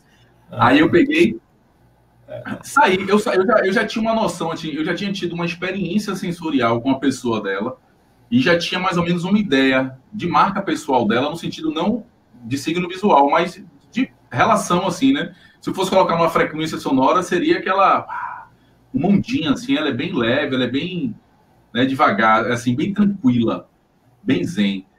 Aí ela, a gente, eu fiz uma marca para um, um projeto dela com outra sócia, não sei o que e tal, e aí depois ela me pediu para fazer a dela. Aí eu conversei com ela. Na reunião de briefing, cara, que eu tomei um café com ela pra gente bater papo, a filha dela tava. A filha dela tava porque a filha dela escreve, é da literatura, e a gente tava conversando sobre um esboço de um livro, né? Que eu, eu esquematizei para poder escrever. Mas aí a gente começou a falar das ondas, daí eu cheguei para ela ali, eu fiz, eu, eu, a gente, depois da conversa, a filha dela falou assim: caralho, você fez a leitura muito boa de minha mãe. Mas enfim, cheguei em casa, comecei a criar. Foi aquela dos dois Czinho que eu passei para você, né? Que eu mostrei aqui. Que Mura falou: ah, eu não gosto dessa perninha e tal. Eu não sabia por que eu queria colocar a perninha, né? Com todo respeito. Mas assim, eu queria, eu achei que tinha que ter aquilo ali. E na hora de construir a identidade, nos desenhos, eu viajei, foi a primeira, na hora que eu saí de lá, eu já saí com isso na cabeça. Eu tentei fazer outras coisas, mas não rolou. E aí eu coloquei, fiz a apresentaçãozinha aqui, 20 slides, aí coloquei lá a, dentro da identidade as repetições das ondinhas, fiz umas texturas de, de ondas e tal, para poder colocar. E aí fiquei com receio, falei assim, cara, eu não vou dar ênfase nisso, não. Eu vou colocar isso meio que em segundo plano. Porque não sei porquê, eu tô com a sensação de. Mas era uma sensação de julgamento meu, né? Eu tô com a sensação de na hora que eu mostrar isso a ela, ela vai achar que não tem nada a ver. E passou. Fui para a apresentação, eu almocei primeiro com ela, porque é, como ela é presencial, eu acabei estando no shopping. Eu falei, ô Cris, depois do almoço a gente vai e eu apresento no café a marca para você. Tudo bem? Tudo bem. Aí a gente almoçou. A gente almoçando, tinha uma televisão atrás de mim. Aí ela pegou, olhou e fez assim: Poxa, eu adoro esse canal. Aí eu fiz assim: Que canal, Cris? Ela fez o off. Aí eu fiz: Porra, é massa off, né? Por quê? Por causa das tripas, assim, das viagens. Ela fez: Não, por causa do surf. Eu surfei quando era jovem, é massa, adoro onda. Aí eu chega, fiquei feliz, porque assim, era o que tinha parado e o que eu tava com medo de colocar eram as ondas. Então, tipo assim, isso foi uma informação que eu não peguei na conversa, mas eu não sei por que ficou comigo essa informação, não foi da conversa da gente. E dentro da constelação a gente fala disso, né, de acessar o campo de informação da, do cliente e tal. Então, eu muitas vezes faço essa técnica antes de começar a criar. Parece viagem, mas eu às vezes ligo incenso, brinco, não é maconha, também nada contra. E aí, assim, chega aqui, eu viajo, eu falo, peço para poder entender mais o universo do cliente, para poder participar, para poder tá na sensação dele. E aí, na hora que eu fui apresentar, que eu terminei de apresentar, que ela viu as ondas, ela fez que massa e tal, não sei o que, tudo a ver, não sei o que. Eu poderia até dar o caô e dizer a ela, mas eu já tinha pensado nisso, porque justamente eu sabia que você tinha, sacou? Surfado na adolescência. Eu não falei, não, eu disse a verdade. Ela disse que tava com medo até de mostrar. E a outra coisa foi que ela fez assim: Fábio, você nunca viu uma assinatura minha, e esse C tem exatamente a perninha da minha assinatura. E realmente, quando que Kimura, eu lembro nesse dia que eu mandei a marquinha aqui brincando com a gente, Kimura falou assim: rapaz, me incomodou essa perninha do C, porque ela repete embaixo, né? No nome e tal. Ah, eu lembro dessa marca. É, e aí ela, é na hora que ela. Projeto? É desse projeto? É. Você tá falando? Isso. Então, tipo assim, na hora que ela falou aquilo, ainda falou da onda da assinatura, eu fiz, porra, que massa. Aí eu fico me perguntando no processo criativo. Não foi uma marca que eu fiz muitas opções. Eu já saí com uma viagem muito formada na minha cabeça, eu só não sabia como é que eu ia destrinchar aquilo ali, né? Então eu vou, enquanto não bate a certeza, eu vou deixando. Mas, velho, no dia, na hora que ela falou da parada, eu me arrepiei, assim, que ela falou, eu curto onda, eu fiz, pô, que massa. Cara, você falou aí de constelação, só para o pessoal não achar que você trabalha com astrologia, explica aí pra gente como é que é. é esse... Porque tu já me é. explicou, não significa que eu entendi, mas eu lembro que você já explicou. É, constelação, assim, é uma, é uma linha que iniciou como uma linha terapêutica, né, de um alemão, Bert Hellinger, que ele trabalha com os campos mórficos e hoje em dia está muito em pauta, inclusive aqui no Brasil, né? Para você ver a repercussão, é, no Fantástico, há seis meses atrás, teve uma reportagem durante 13 minutos falando de constelação, que hoje em dia já passou para outras áreas. A gente, eu fiz a formação de três anos com minha esposa, que era psicóloga, para atuar nessa área de desenvolvimento humano, só que eu uso no design. Então, por exemplo, eu às vezes consigo me antecipar sensações de clientes só colocando a intenção. Então, tipo assim, vou chutar uma dinâmica simples. Ah, aí sim, essa parada está dando tão certo em outras áreas que tem um juiz aqui na Bahia que ele implantou na audiência de conciliação usar a constelação familiar, que é familiar e sistêmica, né? Eu uso mais com foco sistêmico mesmo, para poder entender o todo dos projetos. Esse cara, ele passou a ter 100% de resolução dentro do, dentro do, da, da vara, sei lá, da, como é que chama lá na parte de direita. E o projeto foi tão bom que ele acabou formando outros advogados. Normalmente vem professores de fora, eu só tenho dois professores brasileiros, o resto são todos de fora. É, Suíça, Alemanha, Estados Unidos, México, etc. E assim, e o último, é, ele, esse cara conseguiu implantar esse processo em 13 estados no Brasil. Aí, só para uma dinâmica simples, é assim, eu ia fazer geladinho para vender no carnaval, para poder fazer um teste. Aí eu pego umas âncoras que a gente chama, que é colocar a intenção em algum lugar, coloquei oculta, ninguém sabia o que era, mas tipo assim, tinha morango, chocolate, tinha um fruto, um burro, tinha algumas, algumas coisas eu coloquei. Você coloca no chão, e aí a gente estava com as pessoas que ser o sócio, que ia vender o geladinho na rua, a gente estava fazendo o teste. E aí eu pedi que cada um entrasse no lugar, ficasse em cima da âncora do desenho e fechasse o olho e tentasse dizer qual é a sensação do lugar. E foi massa porque, assim, a galera que. A sensação foi a mesma de todo mundo, mesmo sem saber o que tinha. A de chocolate era uma relação com gostoso, a palavra que vinha era gostoso, delicioso. O morango era gosto de infância, com fruta, com uma fruta era amargo, rolou a sensação amarga. Então, tipo assim, quem quiser pesquisar, isso mesmo, Bruno, sacolé. É, chupa-chupa também que chamam. Então, assim, a galera é uma onda que você dá para você antecipar. Eu, às vezes, quando estou muito na dúvida, eu tento me colocar no. É um se colocar no lugar, né? Mas é uma parada que meio que para quem vê a primeira vez, parece meio de outro mundo, mas funciona bem. Quem quiser pode dar uma pesquisada, constelações sistêmicas, vale a pena para uns projetos, principalmente as estruturais. Vamos lá para as perguntas. Vocês marcaram alguma coisa aí? Ah, falta essa história antes da gente responder as perguntas. Pô, cara, eu sou o designer mais sem graça da história, porque eu estou tentando pensar aqui em alguma história, mas não me veio nada não, cara. Historinha assim. Cara, eu tenho. Depois que eu comecei o a trabalhar sumiu, freelancer... Kerk ficou sem áudio. O Kerk ficou sem áudio. É que ele falou muito, aí eu. É, cortou. Tá censurado, Kerk, não dá pra ouvir, não.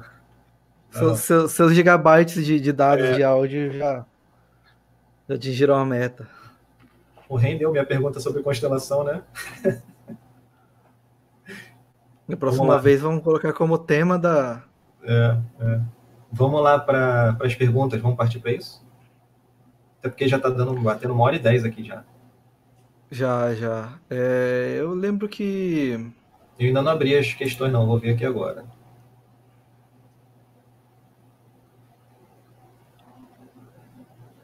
Ah, o Andrés fez uma pergunta interessante aqui, ó. Ele disse o seguinte: O Andrés? Andrés. É, Galera, esse é o que vocês atribuem... de trabalho, é de faculdade esse moleque aí.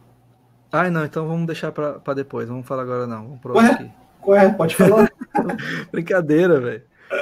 Galera, aqui vocês atribuem a caça às serifas nos logotipos do segmento de moda. Calvin Klein, Burberry, Saint Laurent. Está rolando isso? Não tô sabendo não.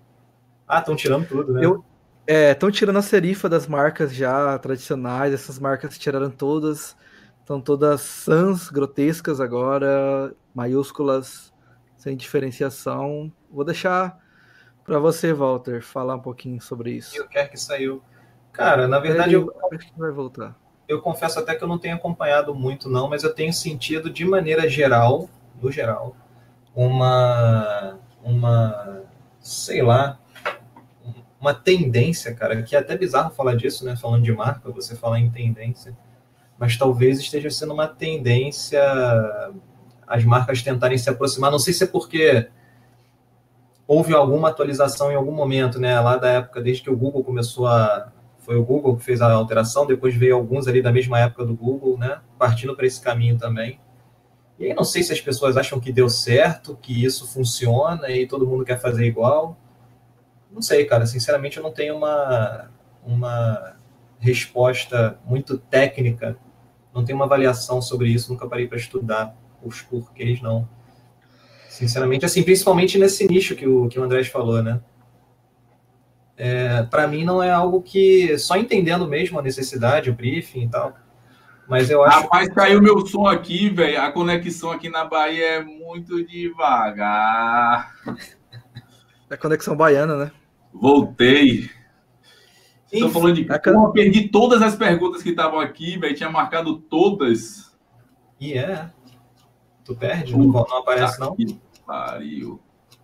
Não, vamos, pode continuar aí, Walter. Depois a gente. Bom, enfim, cara, não, eu não tenho uma avaliação técnica sobre isso, não. Eu não saberia dizer o porquê. Talvez já exista até algum estudo sobre isso, mas se tem, eu não estou acompanhando. Eu acho que isso não elimina a, a, a possibilidade de né, surgir uma nova marca aí com, com, mantendo essa tradição, se é que isso é uma tradição, né? Eu não sei realmente. O Kirk, o Diga. André perguntou o seguinte, ó. A que vocês atribuem a caça às serifas nos logotipos do segmento de moda? Calvin Klein, Burberry, Saint Laurent. Tá difícil Cara, diferenciar visualmente. Oh, eu, na verdade, na hora que eu li essa pergunta, eu achei até talvez as coisas mais novas, né? Mas assim, eu acho que a grande referência da moda, principalmente alta classe, é com serifa, né? Por causa da Vogue, etc. Então, assim, eu não vejo caça às serifas, né? Eu vejo, na verdade, muitos que estão começando estão indo com a serifa. Eu não consegui, eu agora não me vem na cabeça nenhuma grande marca assim que esteja fugindo completamente da serifa. Mas eu acho que só, que só quem está no tom moderno, e mesmo assim eles trabalham com uma, uma, uma espessura mais light, assim, né? Eles não incorporam, não dão muito corpo aquilo. Agora, o curioso é ele botar no final, né? Tá difícil diferenciar visualmente. mas se antes todas eram com serifa, como é que a gente diferenciaria visualmente elas também, né? Se todas tinham o mesmo padrão, também acaba que era tudo muito parecido. E agora elas estão tendendo a ficar é, hum, parecidas sem tenho... a serifa. Tá. Eu vou falar sobre a minha opinião, tá? O que eu, o que eu acho disso aí. Vamos lá. É, o Walter tocou num ponto interessante. Se antes eram todas com serifa, porque agora, né? Bom, vamos falar. A serifa, ela tem, digamos assim, três, é, três estilos serigráficos, seri, serifados, que é o estilo uh, o antigo, né? O, o transicional e o moderno. Só disso aí a gente já tem uma certa diferença visual. Não é tão grande, mas é uma diferença. Por exemplo, se você pegar uma serifa uh, antiga e uma serifa moderna, vai ter uma diferença significativa no contraste. Essas marcas usavam mais serifas modernas. Porém, quando a gente está falando de serifa, aquela pontinha, né, no, no, no final, elas dão espaços para você ser um pouco mais criativos na hora de usar a serifa. Então, por exemplo, a Yves Saint Laurent, ele tinha uma serifa que era um, um, um estilo lapidar, assim, era só uma pontinha. Não era bem uma serifa tão marcada. A Burberry tinha uma serifa bem marcada, só que era, ela era bem achatadinha. Se você procurar aí o, o, o coisa. É, e tem outras também que havia sim uma personalidade naquela serifa. E agora elas são todas grotescas, né? Tem serifas e maiúsculas, né? Por exemplo, Yves Saint Laurent era tudo maiúsculo, só que tinha algumas letras maiores, né? O Y, o S e o L, eles eram maiores. Havia sim uma, uma maior personalidade. A serifa abre um espaço. Será que tem a ver com o uso eletrônico, Kimura? O, o uso eletrônico, ah, como o Google fez de é, simplificar e diminuir os pontos, os vértices da marca dela para o SVG, para a utilização da responsividade do carregamento online, para essas marcas talvez não, seja.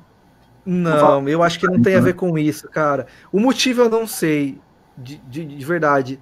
Talvez seja com o posicionamento estratégico da marca, eu não sei. Uh, eu acho que, assim, é, a Serifa é, até porque esse ganho que você falou, ele só é válido quando você tem uma marca que ela é tradicionalmente online, vai ser muito acessada a todo momento. Aí faz diferença quando você tem uhum. bilhões de acessos no mesmo segundo. Essas marcas não, não tem isso, né? Elas, elas são marcas que, assim, têm um público-alvo muito restrito. E eu acho que elas tinham uma posição antes, com a Serifa, que dava uma, uma uma, um ar de elegância, um toque sofisticado, é, como posso dizer assim, chique, né? Uhum. Talvez seria uma palavra mais mais próxima aí. E agora elas são só empresas, ok, são, são tipografias simples, mas elas se tornaram, elas não têm uma identidade é, presente no logotipo. Elas têm uma identidade como marca no posicionamento, na forma de falar, na forma de, de, de, é, de, de lançar uma coleção, as roupas têm a sua personalidade, as coisas que a marca tem. Mas isso não se traduz mais no logotipo. O logotipo parece que deixou de ter essa importância de carregar a essência da marca. Pelo menos nessas, nessas empresas que mudaram o seu, a, o seu logotipo, né? que antes tinha um serifa e agora não tem mais.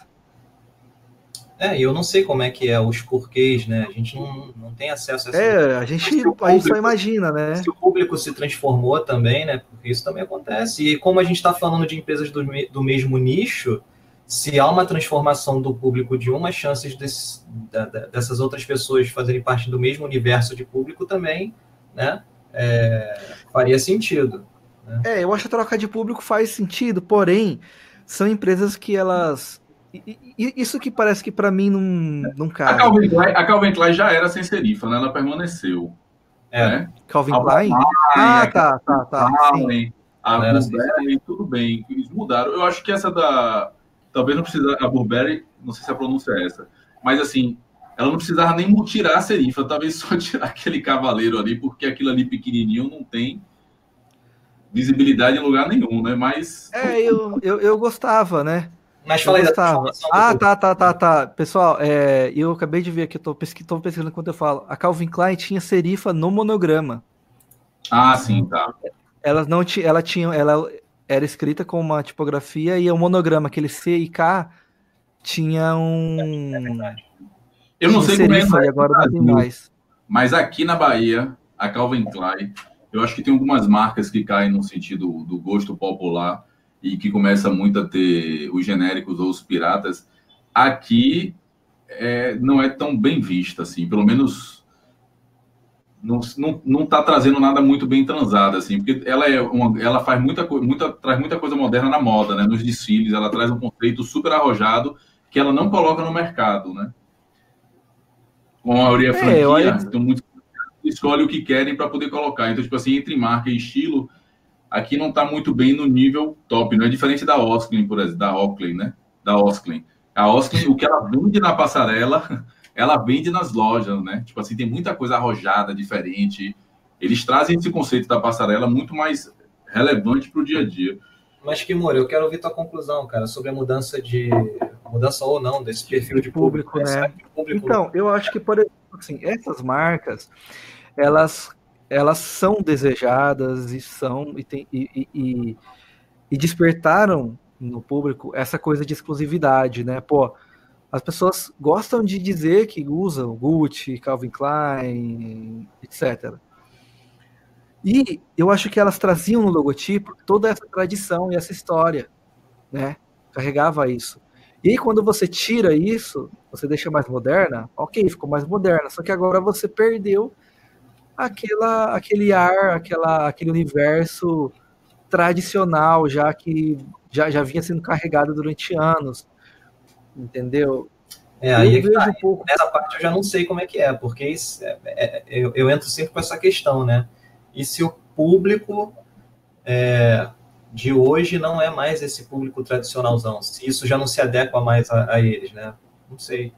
A pergunta de uma boa solução, né? Tipo assim, se todos eram com serifa, por que estão mudando? Para poder não ficar igual a todos, né? Então estão tirando as serifas. Só que fizeram tudo junto.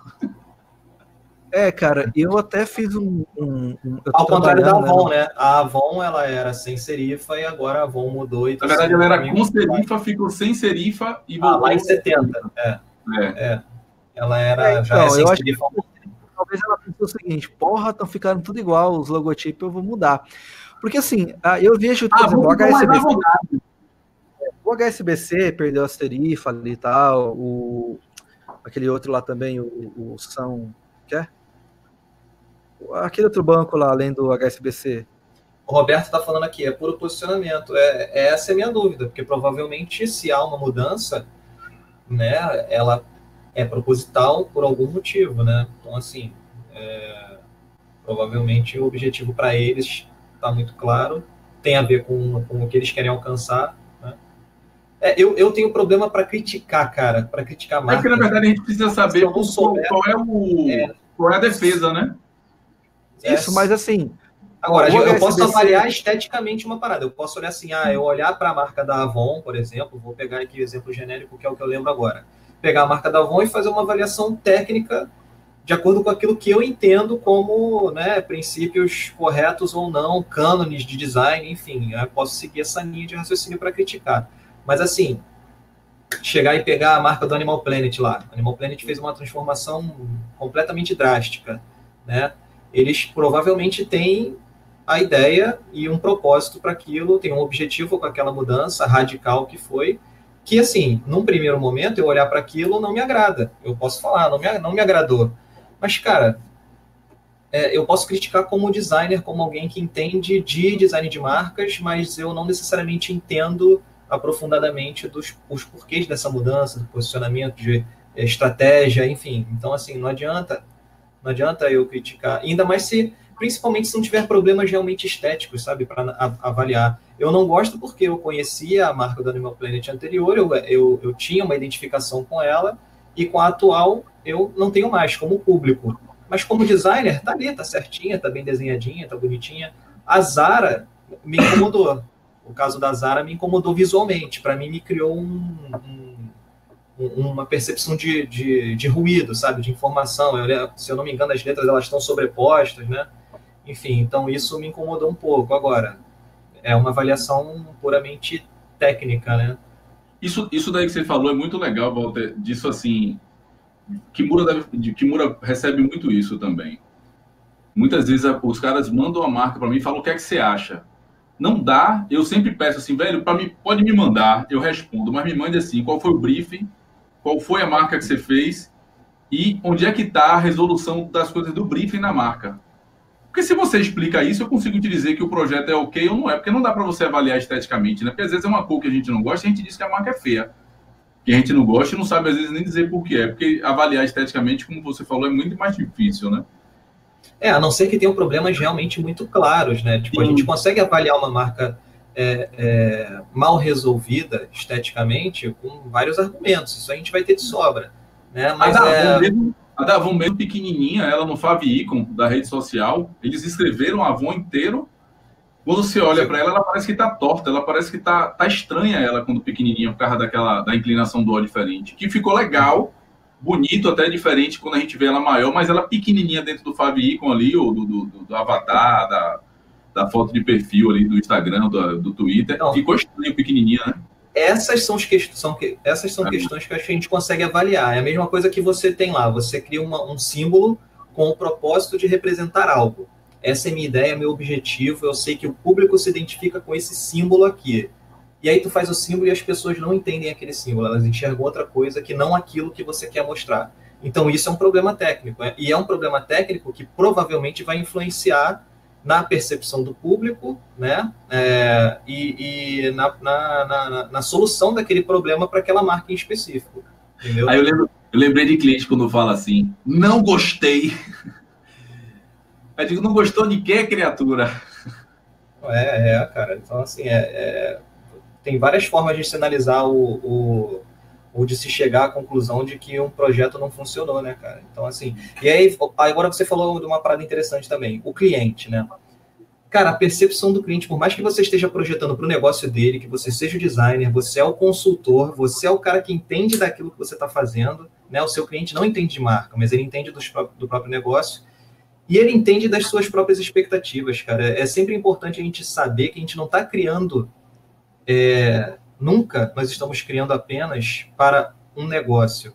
Por trás sempre vão ter pessoas ali que vão avaliar aquilo de acordo com as suas próprias percepções, experiências, sensações. Então, não importa se tu está fazendo uma marca para um fotógrafo que vai usar aquela marca em nome dele, ou se você está fazendo uma marca para uma empresa de com 40 pessoas, cara na hora que você for é, entender o projeto, você tem que tentar entender a pessoa, você tem que tentar entender o cliente, né? Isso é sempre muito importante. Por isso que esse olho no olho, muitas vezes, ele, ele é essencial. Muitas vezes não, eu diria até que é. Eu confesso que eu não consigo. Eu não consigo ter o olho a olho com todos os clientes.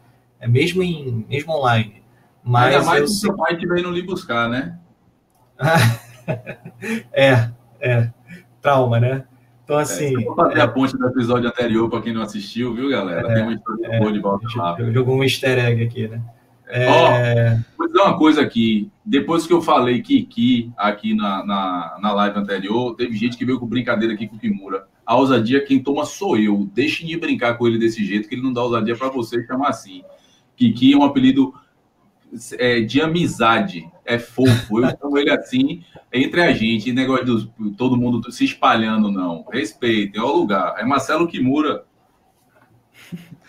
Cara, eu, eu, eu achei interessante essa análise, porque eu até ia falar sobre isso. Por exemplo, o Santander e o HSBC mudaram, tiraram a serifa, e neles faz todo sentido, porque estão entrando numa era mais digital, uh, eles eram tinham um posicionamento e agora estão tomando outro rumo totalmente diferente.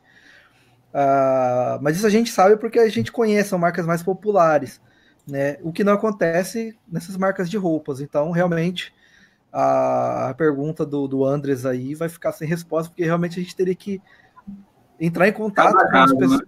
entrar em contato com o estrategista de marca deles lá e ver o que aconteceu, porque realmente uh, a gente não a gente não vai Cara, e se bobear, se bobear, é, nem eles talvez tenham a resposta. Isso que, isso que é curioso, né? Se bobear, você é, vai começar a com deles, Exatamente, né? eles falam assim, ah, a gente, a gente realmente tirou porque acho que ficou mais legal. É, o Google fez, a gente fez também, né? É. Eu, eu acho que o, a decisão do Google não, não teve peso aí na, nessa decisão aí, não. Não, Mas, tô brincando. Claro sim, sim, claro. Mas eu acho que ocorreu alguma coisa aí que a gente nunca vai saber, talvez. Vamos ver outras é, dúvidas aqui da galera. Uhum. Vê aí, uhum. Walter, escolhe uma aí agora. Tinha alguém que tinha perguntado sobre briefing. A galera que colocou pergunta lá embaixo pode repetir em cima. A Benet tinha colocado lá embaixo. Eu lembro que é interessante, mas eu não lembro de todas, né? Porque eu tinha marcado todas aqui e aí caí. Ah, alguém, o Henrique perguntou aqui: alguém tem um exemplo de briefing efetivo para criação de marca? Cara, é, o meu briefing ele está sempre sendo atualizado, né? O briefing que eu compartilhei a, no, meu, no meu blog tem. Eu não sei se Kimura também já falou sobre briefing. O Kerk tem produto, né? Sobre briefing, não é? O seu produto é sobre briefing, não é? é. é, é eu acho que foi meu ponto forte, assim, eu acho que as formações de desenvolvimento humano me ajudaram nisso, porque eu achava que a frustração era minha, né? De não estar tá fazendo bom serviço. E, na verdade, o que acontece às vezes que eu percebi é que, tipo assim, às vezes o cliente, ele não está preparado.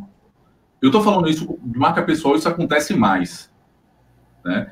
Tipo assim, já aconteceu uma pessoa que está profissional, tá rolando na internet, está precisando comunicar, colocar conteúdo, trazer cliente, aí não bora fazer a marca.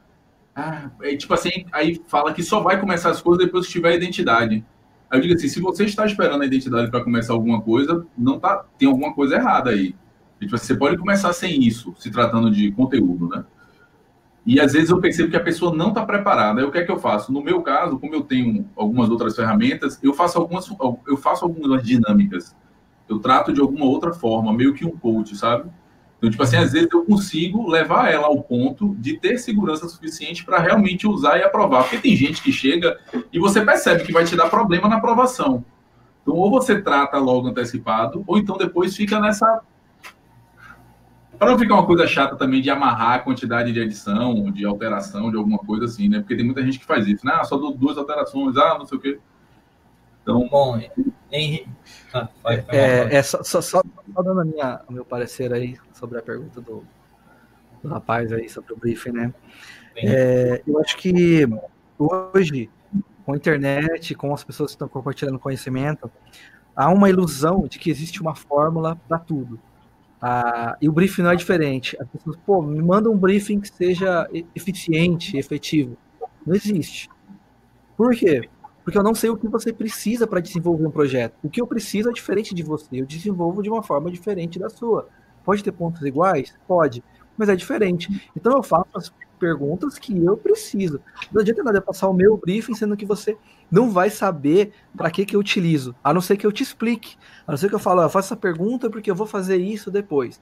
Eu faço essa porque eu vou fazer. Mas aí eu teria que te mandar o meu briefing e mais uma aula de uma hora.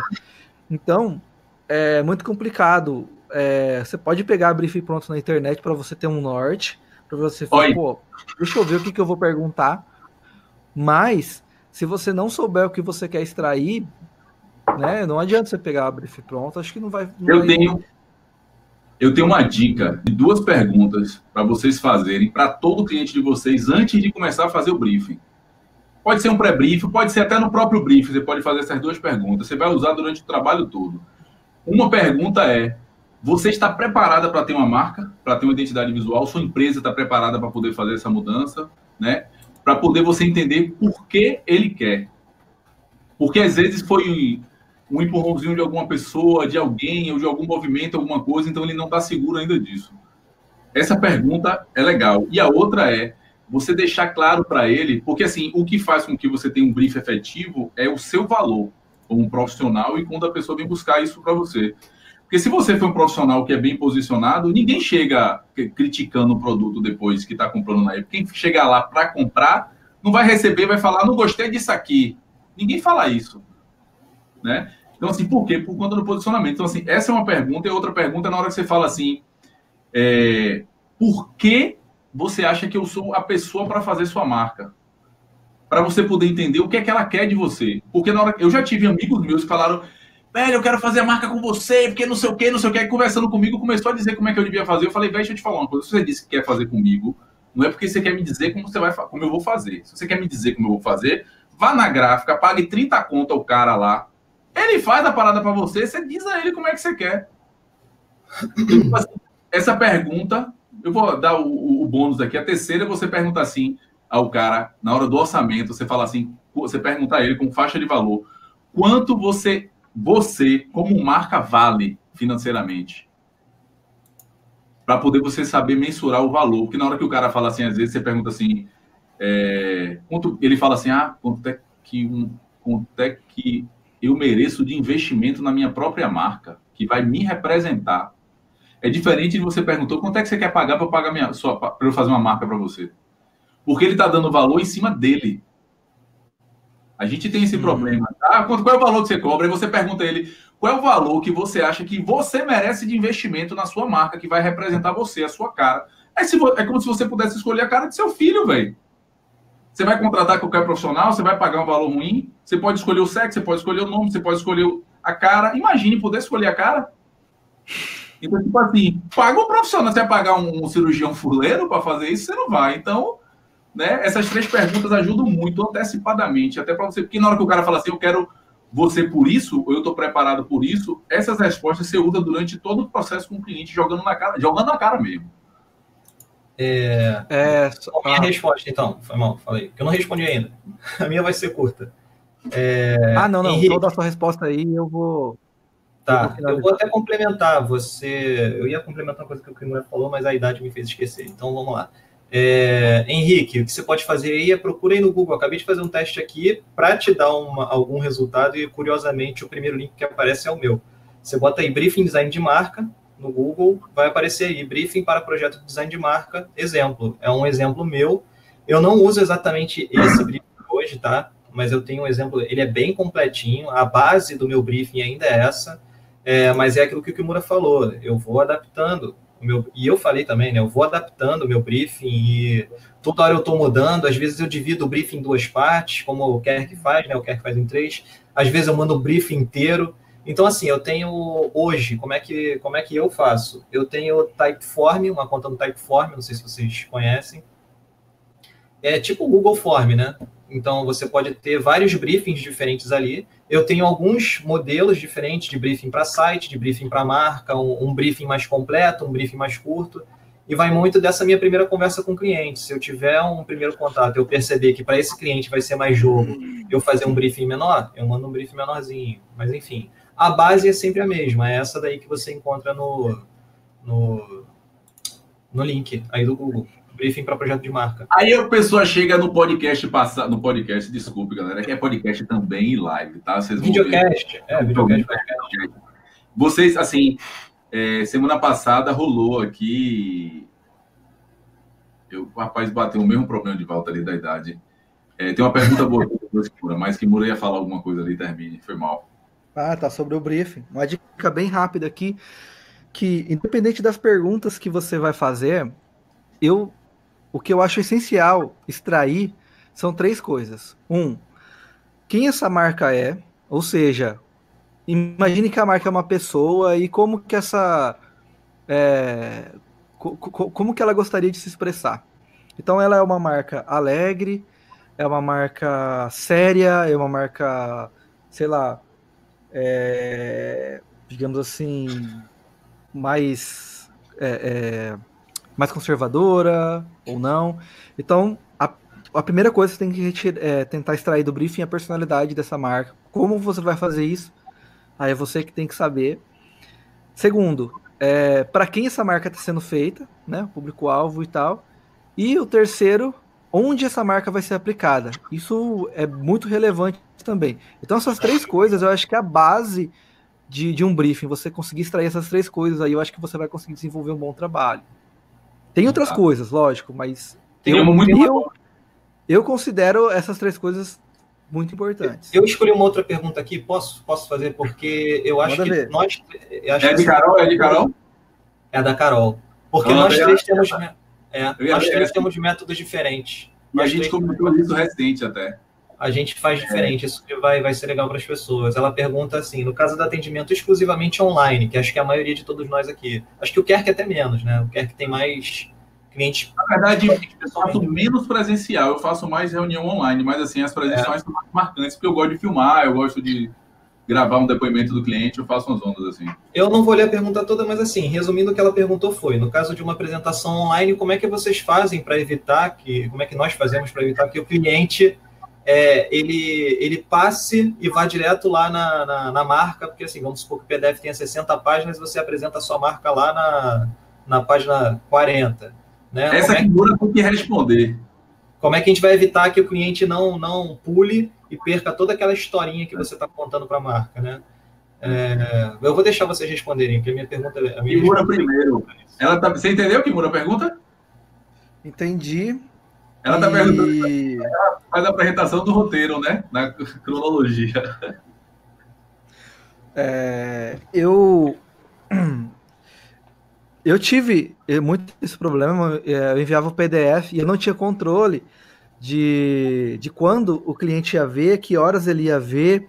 E aí começou a rolar o seguinte: é, às vezes a, o cliente a, uma vez eu mandei uma apresentação para uma cliente e ela pegou e eu mandei para ela e falei assim, olha, é, é, eu mandei no e-mail e tal, deve ter chegado alguma notificação e ela me respondeu falando que estava aprovado, não sei o que, que ela ficou muito emocionada, ela queria muito ver a marca, que ela até parou o carro para ver. Eu falei, pera, mas você estava no trânsito? Ela, sim, eu estava no semáforo, aí eu virei aqui e eu sempre, é, eu sempre tenho a filosofia de que pô, você vai ver uma apresentação, é, você tem que sentar e ler com calma. E a pessoa estava lá no trânsito, talvez estressada, e ela encostou e abriu a apresentação no celular e aprovou. Ok, beleza. Ah, atrapalhou a aprovação? Não. Mas eu não consegui fazer com que ela tivesse uma experiência que eu gostaria que ela tivesse. Então, eu perco esse controle quando eu mando a apresentação para o cliente. Então, o que, que eu comecei a fazer de um tempo para cá é apresentar via Skype, compartilhar minha tela, uh, falar, e, e, passando os slides e falando, para que eu tenha o controle, né? Eu tenha o, o poder Você aqui de passando. a sua tela, né? O cliente Isso. o PDF aberto lá, só ele vendo a sua tela. Isso. Porque senão ele vai correr Então, hoje é a forma que eu faço. Não quer dizer que vão enviar o PDF com as informações, né, tudo ali funciona, porque funcionou para mim durante muito tempo, né? Mas eu tenho usado mais por uma questão pessoal, porque eu quero controlar a experiência do cliente é, em, na hora de avaliar, né? Na hora de, de, de, de ser introduzido, né? Naquela, naquele projeto que eu criei. Sei o quê? Vai lá, Kerk, responde aí. Velho, eu, eu apresento eu não dou a deixa de. Eu tenho que apresentar. A ordem é sou eu que, que mostro. Já teve cliente que falou assim: ah, velho, você tem como me mostrar diretamente o símbolo para depois a gente voltar para ver a, a, criação.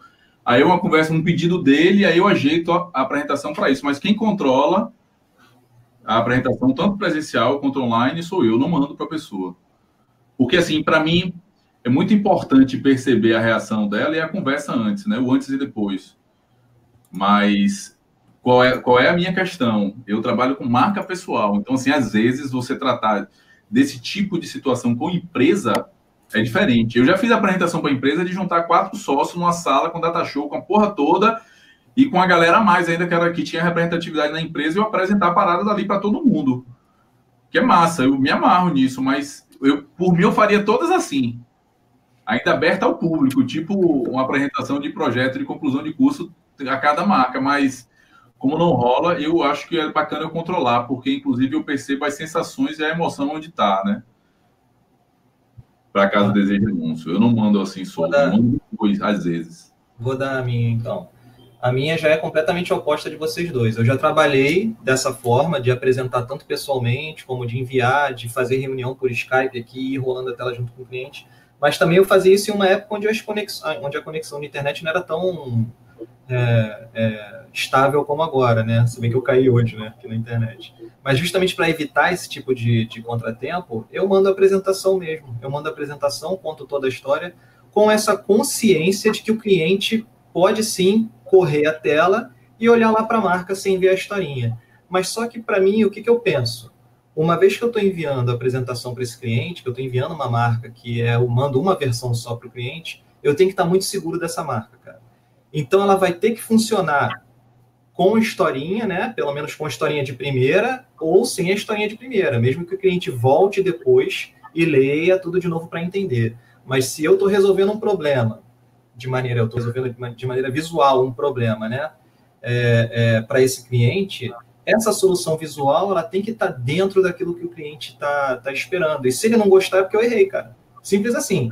Ele leu a historinha, ele não gostou, então, cara, alguma coisa ali está errada. Ele não leu a historinha e não gostou, de qualquer forma, alguma coisa ali está errada. Ele tem que pelo menos ter, é, ou eu, né? Vamos botar para mim, eu tenho que ter a segurança de que eu estou ali resolvendo é, o problema do cliente. E aí, se ele vai sentir essa segurança é, na minha apresentação, independe da ordem, para mim, sacou? Tipo, eu sei que no final das contas ele vai voltar. E o que acontece comigo hoje é que, tipo, 100% dos clientes, 100% dos clientes, eles comentam alguma coisa sobre a historinha. Normalmente eu mando as minhas apresentações na sexta-feira, né? eu marco as minhas apresentações para as sextas-feiras e peço assim, cara, ou cliente, é, é, é, usa o teu final de semana para avaliar, conversa com quem você tiver que conversar e me responde na semana que vem. Tem cliente que não se aguenta e me responde na sexta-feira mesmo, tipo, acabou de receber a apresentação, já me responde, comenta sobre toda a história que foi contada. Tem cliente que realmente deixa para outra semana, mas eu, eu, eu decidi abstrair. Eu não ligo mais se o cliente vai pular, se vai ler de uma vez só, para mim não importa. O que importa é fazer sentido para ele, né? E, cara, acho que a gente tem que encerrar, né? O Kimura tem que ir. O Luedi, o Luedi fez um monte de pergunta aqui. Acho que todo mundo aqui conhece o Luedi, né? O Luedi é muito presente lá no aparelho elétrico. Ele estava sempre. É, ele perguntou aí rápido para a gente encerrar, liberar. Eu ia falar para tentar jogar para semana que vem a pergunta dele, né? Melhor? Não, não, não, não, não, Pode, pode fazer aí, pode fazer. Pode vamos fazer a resposta de dois minutos de cada um. Última, última pergunta. É, então vai lá. A dúvida dela é igual a de Lued. Minha dúvida é sobre a relação de vocês com as ferramentas de marketing. Pois, no meu caso, a maioria dos clientes não tem posicionamento ou planejamento bem definido. Então, sempre acabo fazendo uma consultoria de marketing e eles nunca querem pagar. Ponto. O que acontece para mim é ado, cada um no seu quadrado, certo? Quando você dá algo de graça para o cliente, ele não valoriza aquilo. Então, tipo assim, é, você dá instrução. Quando você dá, é muito comum a gente às vezes dar ideia, o cara não absorve, depois ele fica, ah, a gente deu o caminho das pedras e o cara não fez, tá aí, não vê. É, eu, te, eu tenho alguns parceiros que trabalham com essa parte de marketing que muitas vezes, quando eu vejo que isso é um empecilho que vai dar trabalho no processo, eu indico. Eu digo, conversando com você aqui, eu acho que mais importante para você, porque assim, na verdade, essa estratégia de marketing, para mim, ela vem antes do que do design, o design essa onda de posicionamento e tudo isso vem antes do design. Se o cara não tiver nada disso e não quiser empurrar com a barriga a parte da imagem sozinho, pode vir criar problema lá na frente. Se eu achar que isso vai ser um. vai emperrar, vai dar problema, eu peço para ele primeiro resolver um pouco disso aí. Eu não. Assim, as dicas que a gente dá é no meio do processo criativo normal, como o brother, trocando ideia ali, falando disso, daquilo que pode ser visto, mas a princípio eu não carrego para mim essa porque o cara está me procurando para me fazer a marca dele. Não está me procurando. É diferente até do processo de consultoria e de coach de marca pessoal. Aí sim, existe todo um padrão do auto-brief, o posicionamento para o que é que representa ele na, no online que eu faço, mas esse serviço sozinho, esporádico, não. Kimura. Cara, eu acho que isso aí já foge do papel do designer em si, tá? Embora o meu processo de briefing ele tenha um pouco um cheiro aí do branding, né? Uhum. Ele tem um pouquinho. Todo processo de, de, de, identidade visual acaba tendo um pouquinho, porque você acaba analisando quem é o público dele, acaba analisando quem são os concorrentes, acaba analisando os diferenciais, as, a, uma personalidade da marca, você acaba dizendo quem é que aquela marca é, porque você precisa dessas informações para você criar. Tanto que teve uma cliente, isso aconteceu uma vez só, uma vez só e foi maravilhoso. Ela já era uma pessoa, ela tinha criado a empresa dela e ela já fazia consultorias de marketing, já. E ela me mandou um PDF gigante com várias lâminas falando sobre a marca dela, os diferenciais, uh, dos concorrentes. Cara, tava tudo prontinho. era só pegar aquilo lá e, e trabalhar. Então ela fez um trabalho que eu teria que fazer, que eu já faço, né, de, de, comumente já, mas ela fez muito melhor e mais aprofundado, porque ela é uma profissional da área. O ideal é que o, o projeto de identidade visual esteja atrelado a um ao branding, né? A um profissional que cria estratégias de marca. E aí casa legal, porque você tem o visual e a estratégia. Mas é, foge um pouco da realidade hoje dos meus clientes. Muitos clientes não têm é, isso. E a gente acaba fazendo meio que sem querer uma, uma análise para ele. E eu deixo na apresentação, né? Tudo, porque quando você manda para ele a pergunta assim, pô, é, qual que é teu público-alvo? Né, faixa etária, sexo e tal. E às vezes o cara nunca parou para analisar isso. Ele nunca, ele nunca fez isso. E aí ele começa a parar para pensar, ele, poxa, é isso. É muito comum você apresenta... briefing e o cliente não saber qual é a missão, visão, valor, isso acontece muito. Muito, muito. muito. Às vezes ele vai criar ali. Então, ele já está criando ali uma. E hoje em dia as pessoas fazem missão, visão e valores muito, muito fantasioso, né? Que é para nós nada objetivo e nada direto. E genérico, né? né? E genérico. É, aí, aí tem um bocado aí que usa isso aí. Cara, acontece. Acontece não, eu, no meu eu, briefing eu, eu dar um exemplo e o cliente usar o exemplo que eu dei ali, né?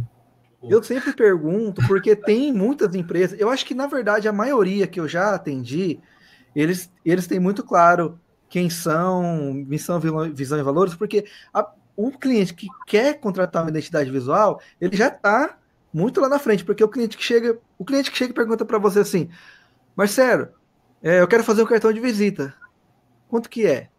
Esse cliente, ele não tem noção, ele não sabe nem o que é identidade visual. Então, se eu for atender esse cliente, ele vai me dar muito mais trabalho, que eu tenho que introduzir ele nesse, nesse é. universo. Agora, o cliente que chega e fala assim, Marcelo, eu preciso de uma identidade visual, eu tenho, eu tenho uma empresa, não sei o que lá, eu quero que as embalagens e os cartões estejam tudo conversando. Ele já sabe que é uma identidade visual, ele já vem com uma visão mais pronta sobre a empresa dele. Então, isso me ajuda bastante. Né? Mas é claro que muitas vezes a gente tem que interpretar informações que estão sobre linhas, é, entre linhas, né? Que estão ali ocultas, né? Um exemplo que, que eu falo é que uma vez eu atendi uma, uma, uma cliente e aí entra um pouco do faro investigativo do designer, né? Eu atendi uma cliente que ela colocou como público-alvo dela era classe B e C. Eu pensei, poxa, será que ela tá certa? Não, ela colocou classe A, B, C e acho que D também. Falei, cara, tá muito abrangente isso aqui. Nem, ninguém Ninguém consegue, acho que só a Coca-Cola consegue atender todo mundo. Melhor do que citar todas essas letras e falar assim, rapaz, é alfabeto. pois é. Aí eu fui investigar e eu tinha o endereço né, do lugar que tinha recolhido essas informações para colocar no cartão. E aí eu perguntei para um amigo meu que morava no Rio, ela falou assim, Marcelo, esse, o, o lugar onde está o consultório dela é o bairro Nobre do Rio de Janeiro, um dos metros quadrados mais caros do Rio de Janeiro, e ela está no prédio, um dos prédios mais caros do, desse lugar que é mais caro. Então, assim, impossível ela atender público C e D, cara. Então, eu entendo que não é que ela respondeu errado, ela respondeu o seguinte: talvez ela interpretou da, da seguinte forma. Né? É, falou assim: ah, se chegar o cliente classe C, classe D, ela vai atender? Vai, mas não é o público que, né, que geralmente vai procurar ela. Ela tá num bairro nobre, ela tá num. Então, é, tem muito disso. Acaba a gente tendo que fazer uma coisa meio investigativa aí para recolher essas informações. Mas uma análise profunda, análise SWOT, essas coisas aí, isso aí eu acho que não cabe ao designer mesmo, ela não. como ela falou do SWOT, aí eu vou dizer, a diferença disso é, tem o cara que atira de metralhadora e tem um cara que atira de snatch. Snatch? Qual é a outra? A que tem um binóculozinho em cima. Eu não jogo... Sniper. Sniper. Então, snatch, snatch é do CrossFit. Ó, então, assim, é isso aí, né? Se você, você gasta uma bala, já pode matar. O restante, o cara sai atirando para tudo que é lado, gasta uma bala da porra, um peso do caralho para poder segurar e atira de tudo quanto é lugar e tem um gasto, perde muita coisa. Cara, agora falando por mim aqui, é, eu não, não estudei marketing, eu não tenho nenhuma formação em marketing, é, nem, nem pós, nem nenhum curso específico em marketing, então eu não me atrevo a vender para o cliente marketing por mais que eu tenha uma curiosidade, por mais que eu tenha esse mesmo trabalho investigativo que o Kimura, né? É, mas eu ainda não me sinto, não só por não ter formações, tá? Porque eu podia, poderia estudar a fundo. Mas nem isso eu faço. Eu não estudo marketing a fundo, né? Algo que eu estou sempre ali consumindo e buscando para me sentir capaz de oferecer isso ao cliente. Então, eu não ofereço. Branding, eu também acho que estou longe ainda de fazer branding, por mais que eu, da mesma forma que o Moura, eu também capto informações essenciais que vão me direcionar de maneira assim estratégica, com certeza. Existe um direcionamento estratégico para o projeto, senão você não projetaria, senão não seria projeto, né? Mas é, é ainda assim há um distanciamento, pelo menos minha, no meu entendimento, entre design de identidade de marca, design de identidade visual e o branding propriamente dito, né? Porque o branding propriamente dito envolve o que o Kimura falou. O Kimura falou de análise SWOT, entre tantas outras coisas, não só de análise, criação de estratégia, interpretação e avaliação de o que funcionou, o que não funcionou, teste AB, enfim. Né? Às vezes um projeto de branding bem feito, eu, eu costumo até dizer é, é, que é muito difícil, se não impossível, você fazer branding sozinho, cara. Eu não conheço assim um cara de branding que o cara faça todo o projeto de branding ele sozinho. Né? É, uhum. O. Aí você tem que ser resultado disso, né? Às vezes a maioria das pessoas. Eu conheço muita gente que não sabe trabalhar seu próprio marketing, quer vender marketing para os outros. Isso daí é bizarro, né? Não. E, primeiro, eu acho que metade da pessoa, todo designer tem que ser metade designer, a outra metade ele tem que ser vendedor. E dentro desse vendedor, tem aí é estratégia de marketing. Mas, Mas assim, é, estude o que cabe a você, o que combina com você, como funciona com você. Né? E aí, vale a pena também um pouco disso aí. Tem, essa pergunta tem um pouco a ver até com a pergunta de Bené. Ele falou em relação ao impresso, se a gente também entrega impresso. É isso a onda do A, do A, do A, do cada um no seu quadrado. O valor agregado tem que ser muito grande para você fazer a identidade e ainda entregar impresso. Né? Porque assim, se der merda na gráfica, quem assume a pica é você, lá ele. E aí, a parada do. Ninguém quer pagar os 30%. Eu faço acompanhamento se pagar os 30% em cima da produção. Porque assim, quem trabalha com produção é quem trabalha com produção. O cara morde na, nos fechamentos, em tudo que é coisa. Então, assim, é muita coisa para você gerenciar. Normalmente, quem, é, quem faz duas, três, quatro, cinco coisas não é bom em nenhum, não é o melhor em nenhuma. Então é melhor escolher uma coisa. E ainda dentro dessa coisa, ainda tem alguns recortes, né? Que existe a diferenciação aí. Kimura não é designer gráfico. Né? Kimura é designer gráfico de identidade visual. E dentro disso, de todas as identidades visuais que ele fez, se ele pegar, ele vai ver uma similaridade em relação ao cliente. Ele consegue ver, talvez, sei lá, porra, 80% foi mulher porque, sei lá, talvez eu seja mais sensível, tenha uma relação. A gente consegue perceber depois do tempo que você faz uma marca para um, uma contabilidade, aí daqui a pouco outra contabilidade gostou, quer fazer com você também, quer fazer com você também, quer fazer. Eu, quando pego hoje, eu fiz muita marca de empresa, de banda, eu tenho um cara de marca de banda e de pessoa mesmo, de profissional liberal, principalmente da área de saúde. Por quê? E a maioria é mulher, porque é, é um ambiente, né? É aquela. E quando você faz um, como o Walter falou, você já estudou aquele cliente o segundo cliente da mesma área é um pouco, não é que seja mais fácil, mas ele é muito mais simples para você fazer, no sentido de que você já domina o universo, você já pesquisou. É que nem o cara fazer uma marca infantil e não ter filho, é mais difícil para ele. O cara que tem filho e está fazendo a marca infantil, é lógico que ele está um passo na frente. Ele já tem a experiência naquilo. Cara, isso é muito curioso que você falou, porque como é que esses clientes chegam até você, né? É, comigo já aconteceu, eu já percebi o seguinte: é, como eu falei, eu tenho feito muitos projetos para de educação e não tem nenhum projeto de educação no meu portfólio, eu acho. Pelo menos online não tem. Mas o que já aconteceu, é, eu tenho cliente da área de, de soluções ambientais, né? E aí eu consegui um cliente porque ele estava procurando empresas concorrentes dele. Por acaso, ele esbarrou com o meu portfólio. Eu não sei como, cara. Ele estava procurando concorrentes do negócio dele e ele esbarrou com o meu portfólio porque no meu portfólio tinha um concorrente dele. Então, ele acabou virando meu cliente. Então, é, isso realmente ocorre, de você ter projetos similares, às vezes essa coisa se escalonando, né? Você vai pegando projetos com clientes com os mesmos perfis aí e tal. E eu isso também. É ruim, viu? Oi? Isso é pro bom e pro ruim. Assim, não tem nada, eu tô com fone de ouvido. Isso é pro bom e pro ruim. Um cliente bom traz três clientes bons, um cliente ruim traz três clientes ruins. Ah, é, não é, mas a gente tem que apostar nos clientes. Por isso que é bom a gente saber negar. Por isso, quando a gente tem um recorte, a gente consegue negar o tipo de cliente. Às vezes a gente fica sem querer perder para fazer a qualquer custo, aí pega o cliente, é um pepino da porra, depois esse cara ainda traz um pela porco pior do que ele mesmo. É, enfim, e sobre gráfica, só para ter a minha resposta sobre é, impresso e tal, também não entrego. E, cara, hoje eu tenho dificuldade, inclusive, de indicar gráfica, porque eu já tive problema. Então, eu já tive. Cara, Zap gráfica? Não, eu tive problema de do, do, fornecedor tratar mal o cliente meu, cara. Tratar mal, de xingar e tudo. Então, aí arrumei outra gráfica, indiquei para outro cliente e tive um problema muito similar. Então, hoje eu tenho. Eu sei que é, é, é em teoria, isso, nós como orientadores do cliente, a gente deve buscar a melhor opção, né? Tipo, até entregar ao cliente algo que ele realmente é, vá uma orientação, né? Que ele vá conseguir produzir aquilo que você está entregando. Então eu tento ir para essas coisas mais genéricas mesmo, cara. Tipo, pega uma gráfica digital aí conhecida, cara, ó, tem um cliente meu que fez com essa gráfica aqui, ela parece que é boa, entrega no prazo e tal, custo é pequeno, faz lá.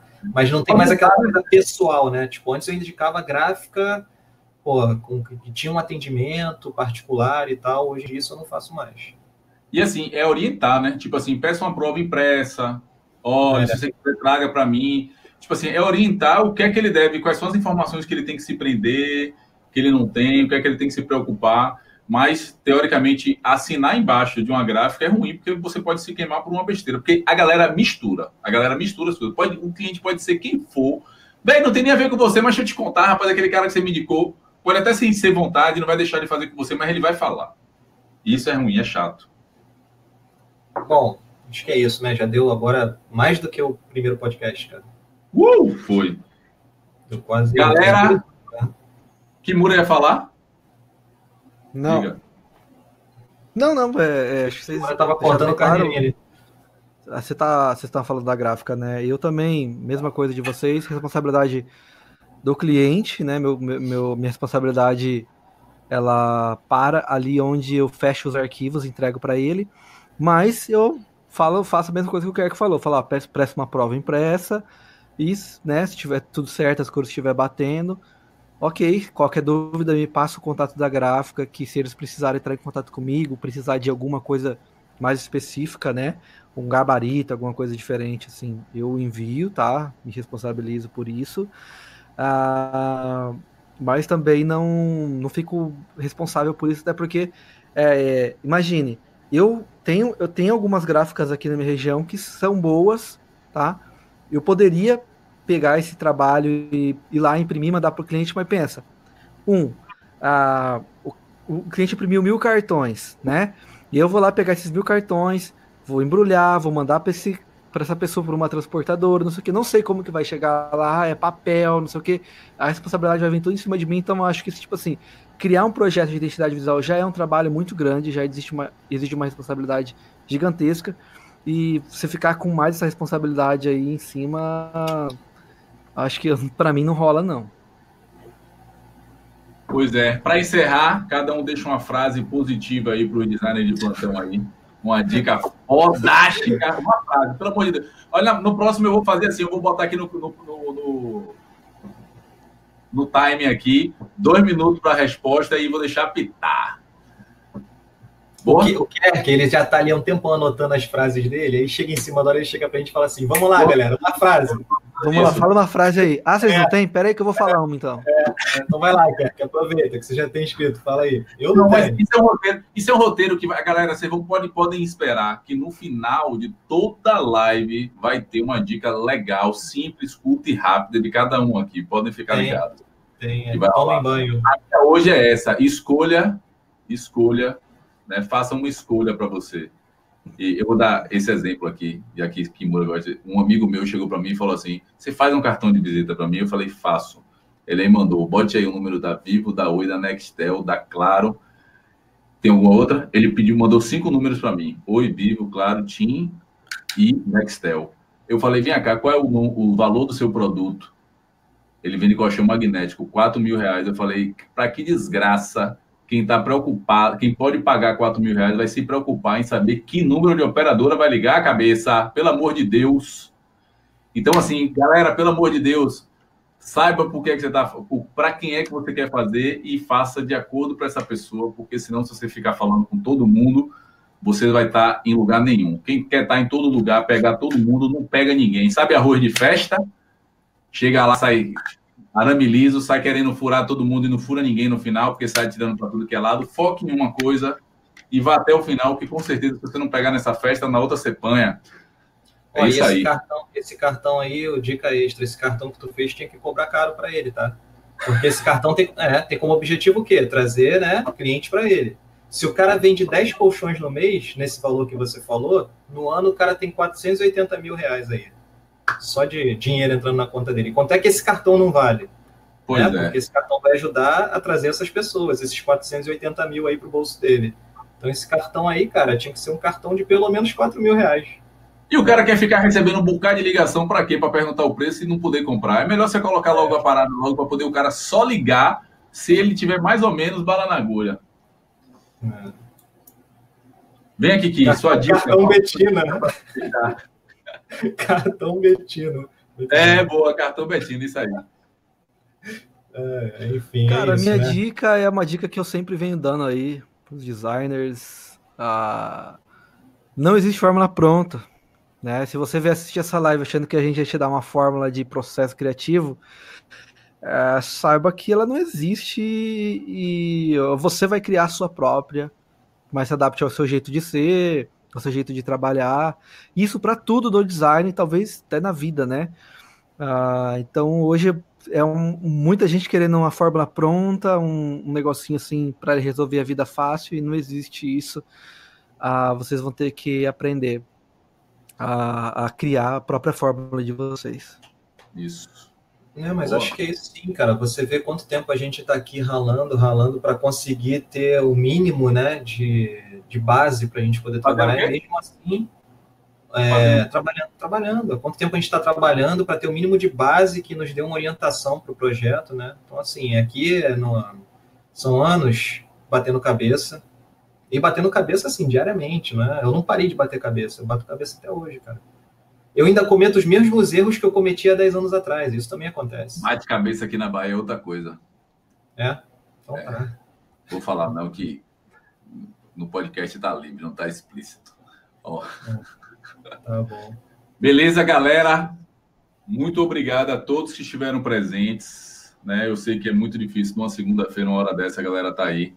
É, fica, fica dando alt tab na tela com fone no ouvido, o chefe passando, pá, ele ali não deixa de ouvir ali o que a gente está falando. Eu tô ligado que muitos fazem isso. Então, é, até a próxima oportunidade, fiquem ligados. Na próxima a gente vai tentar avisar um pouco com antecedência, né, não, Kiki? Tem que avisar, tem que avisar, porque senão pega as pessoas de surpresa, né? Teve três horas só para se inscrever. Então a próxima vai ser um pouco mais organizada. A gente está ajeitando algumas coisas ainda aqui tá no também, né, cara? Tá escalonando o é... escaleno. É. Beleza, então, é. galera, boa tarde a todos.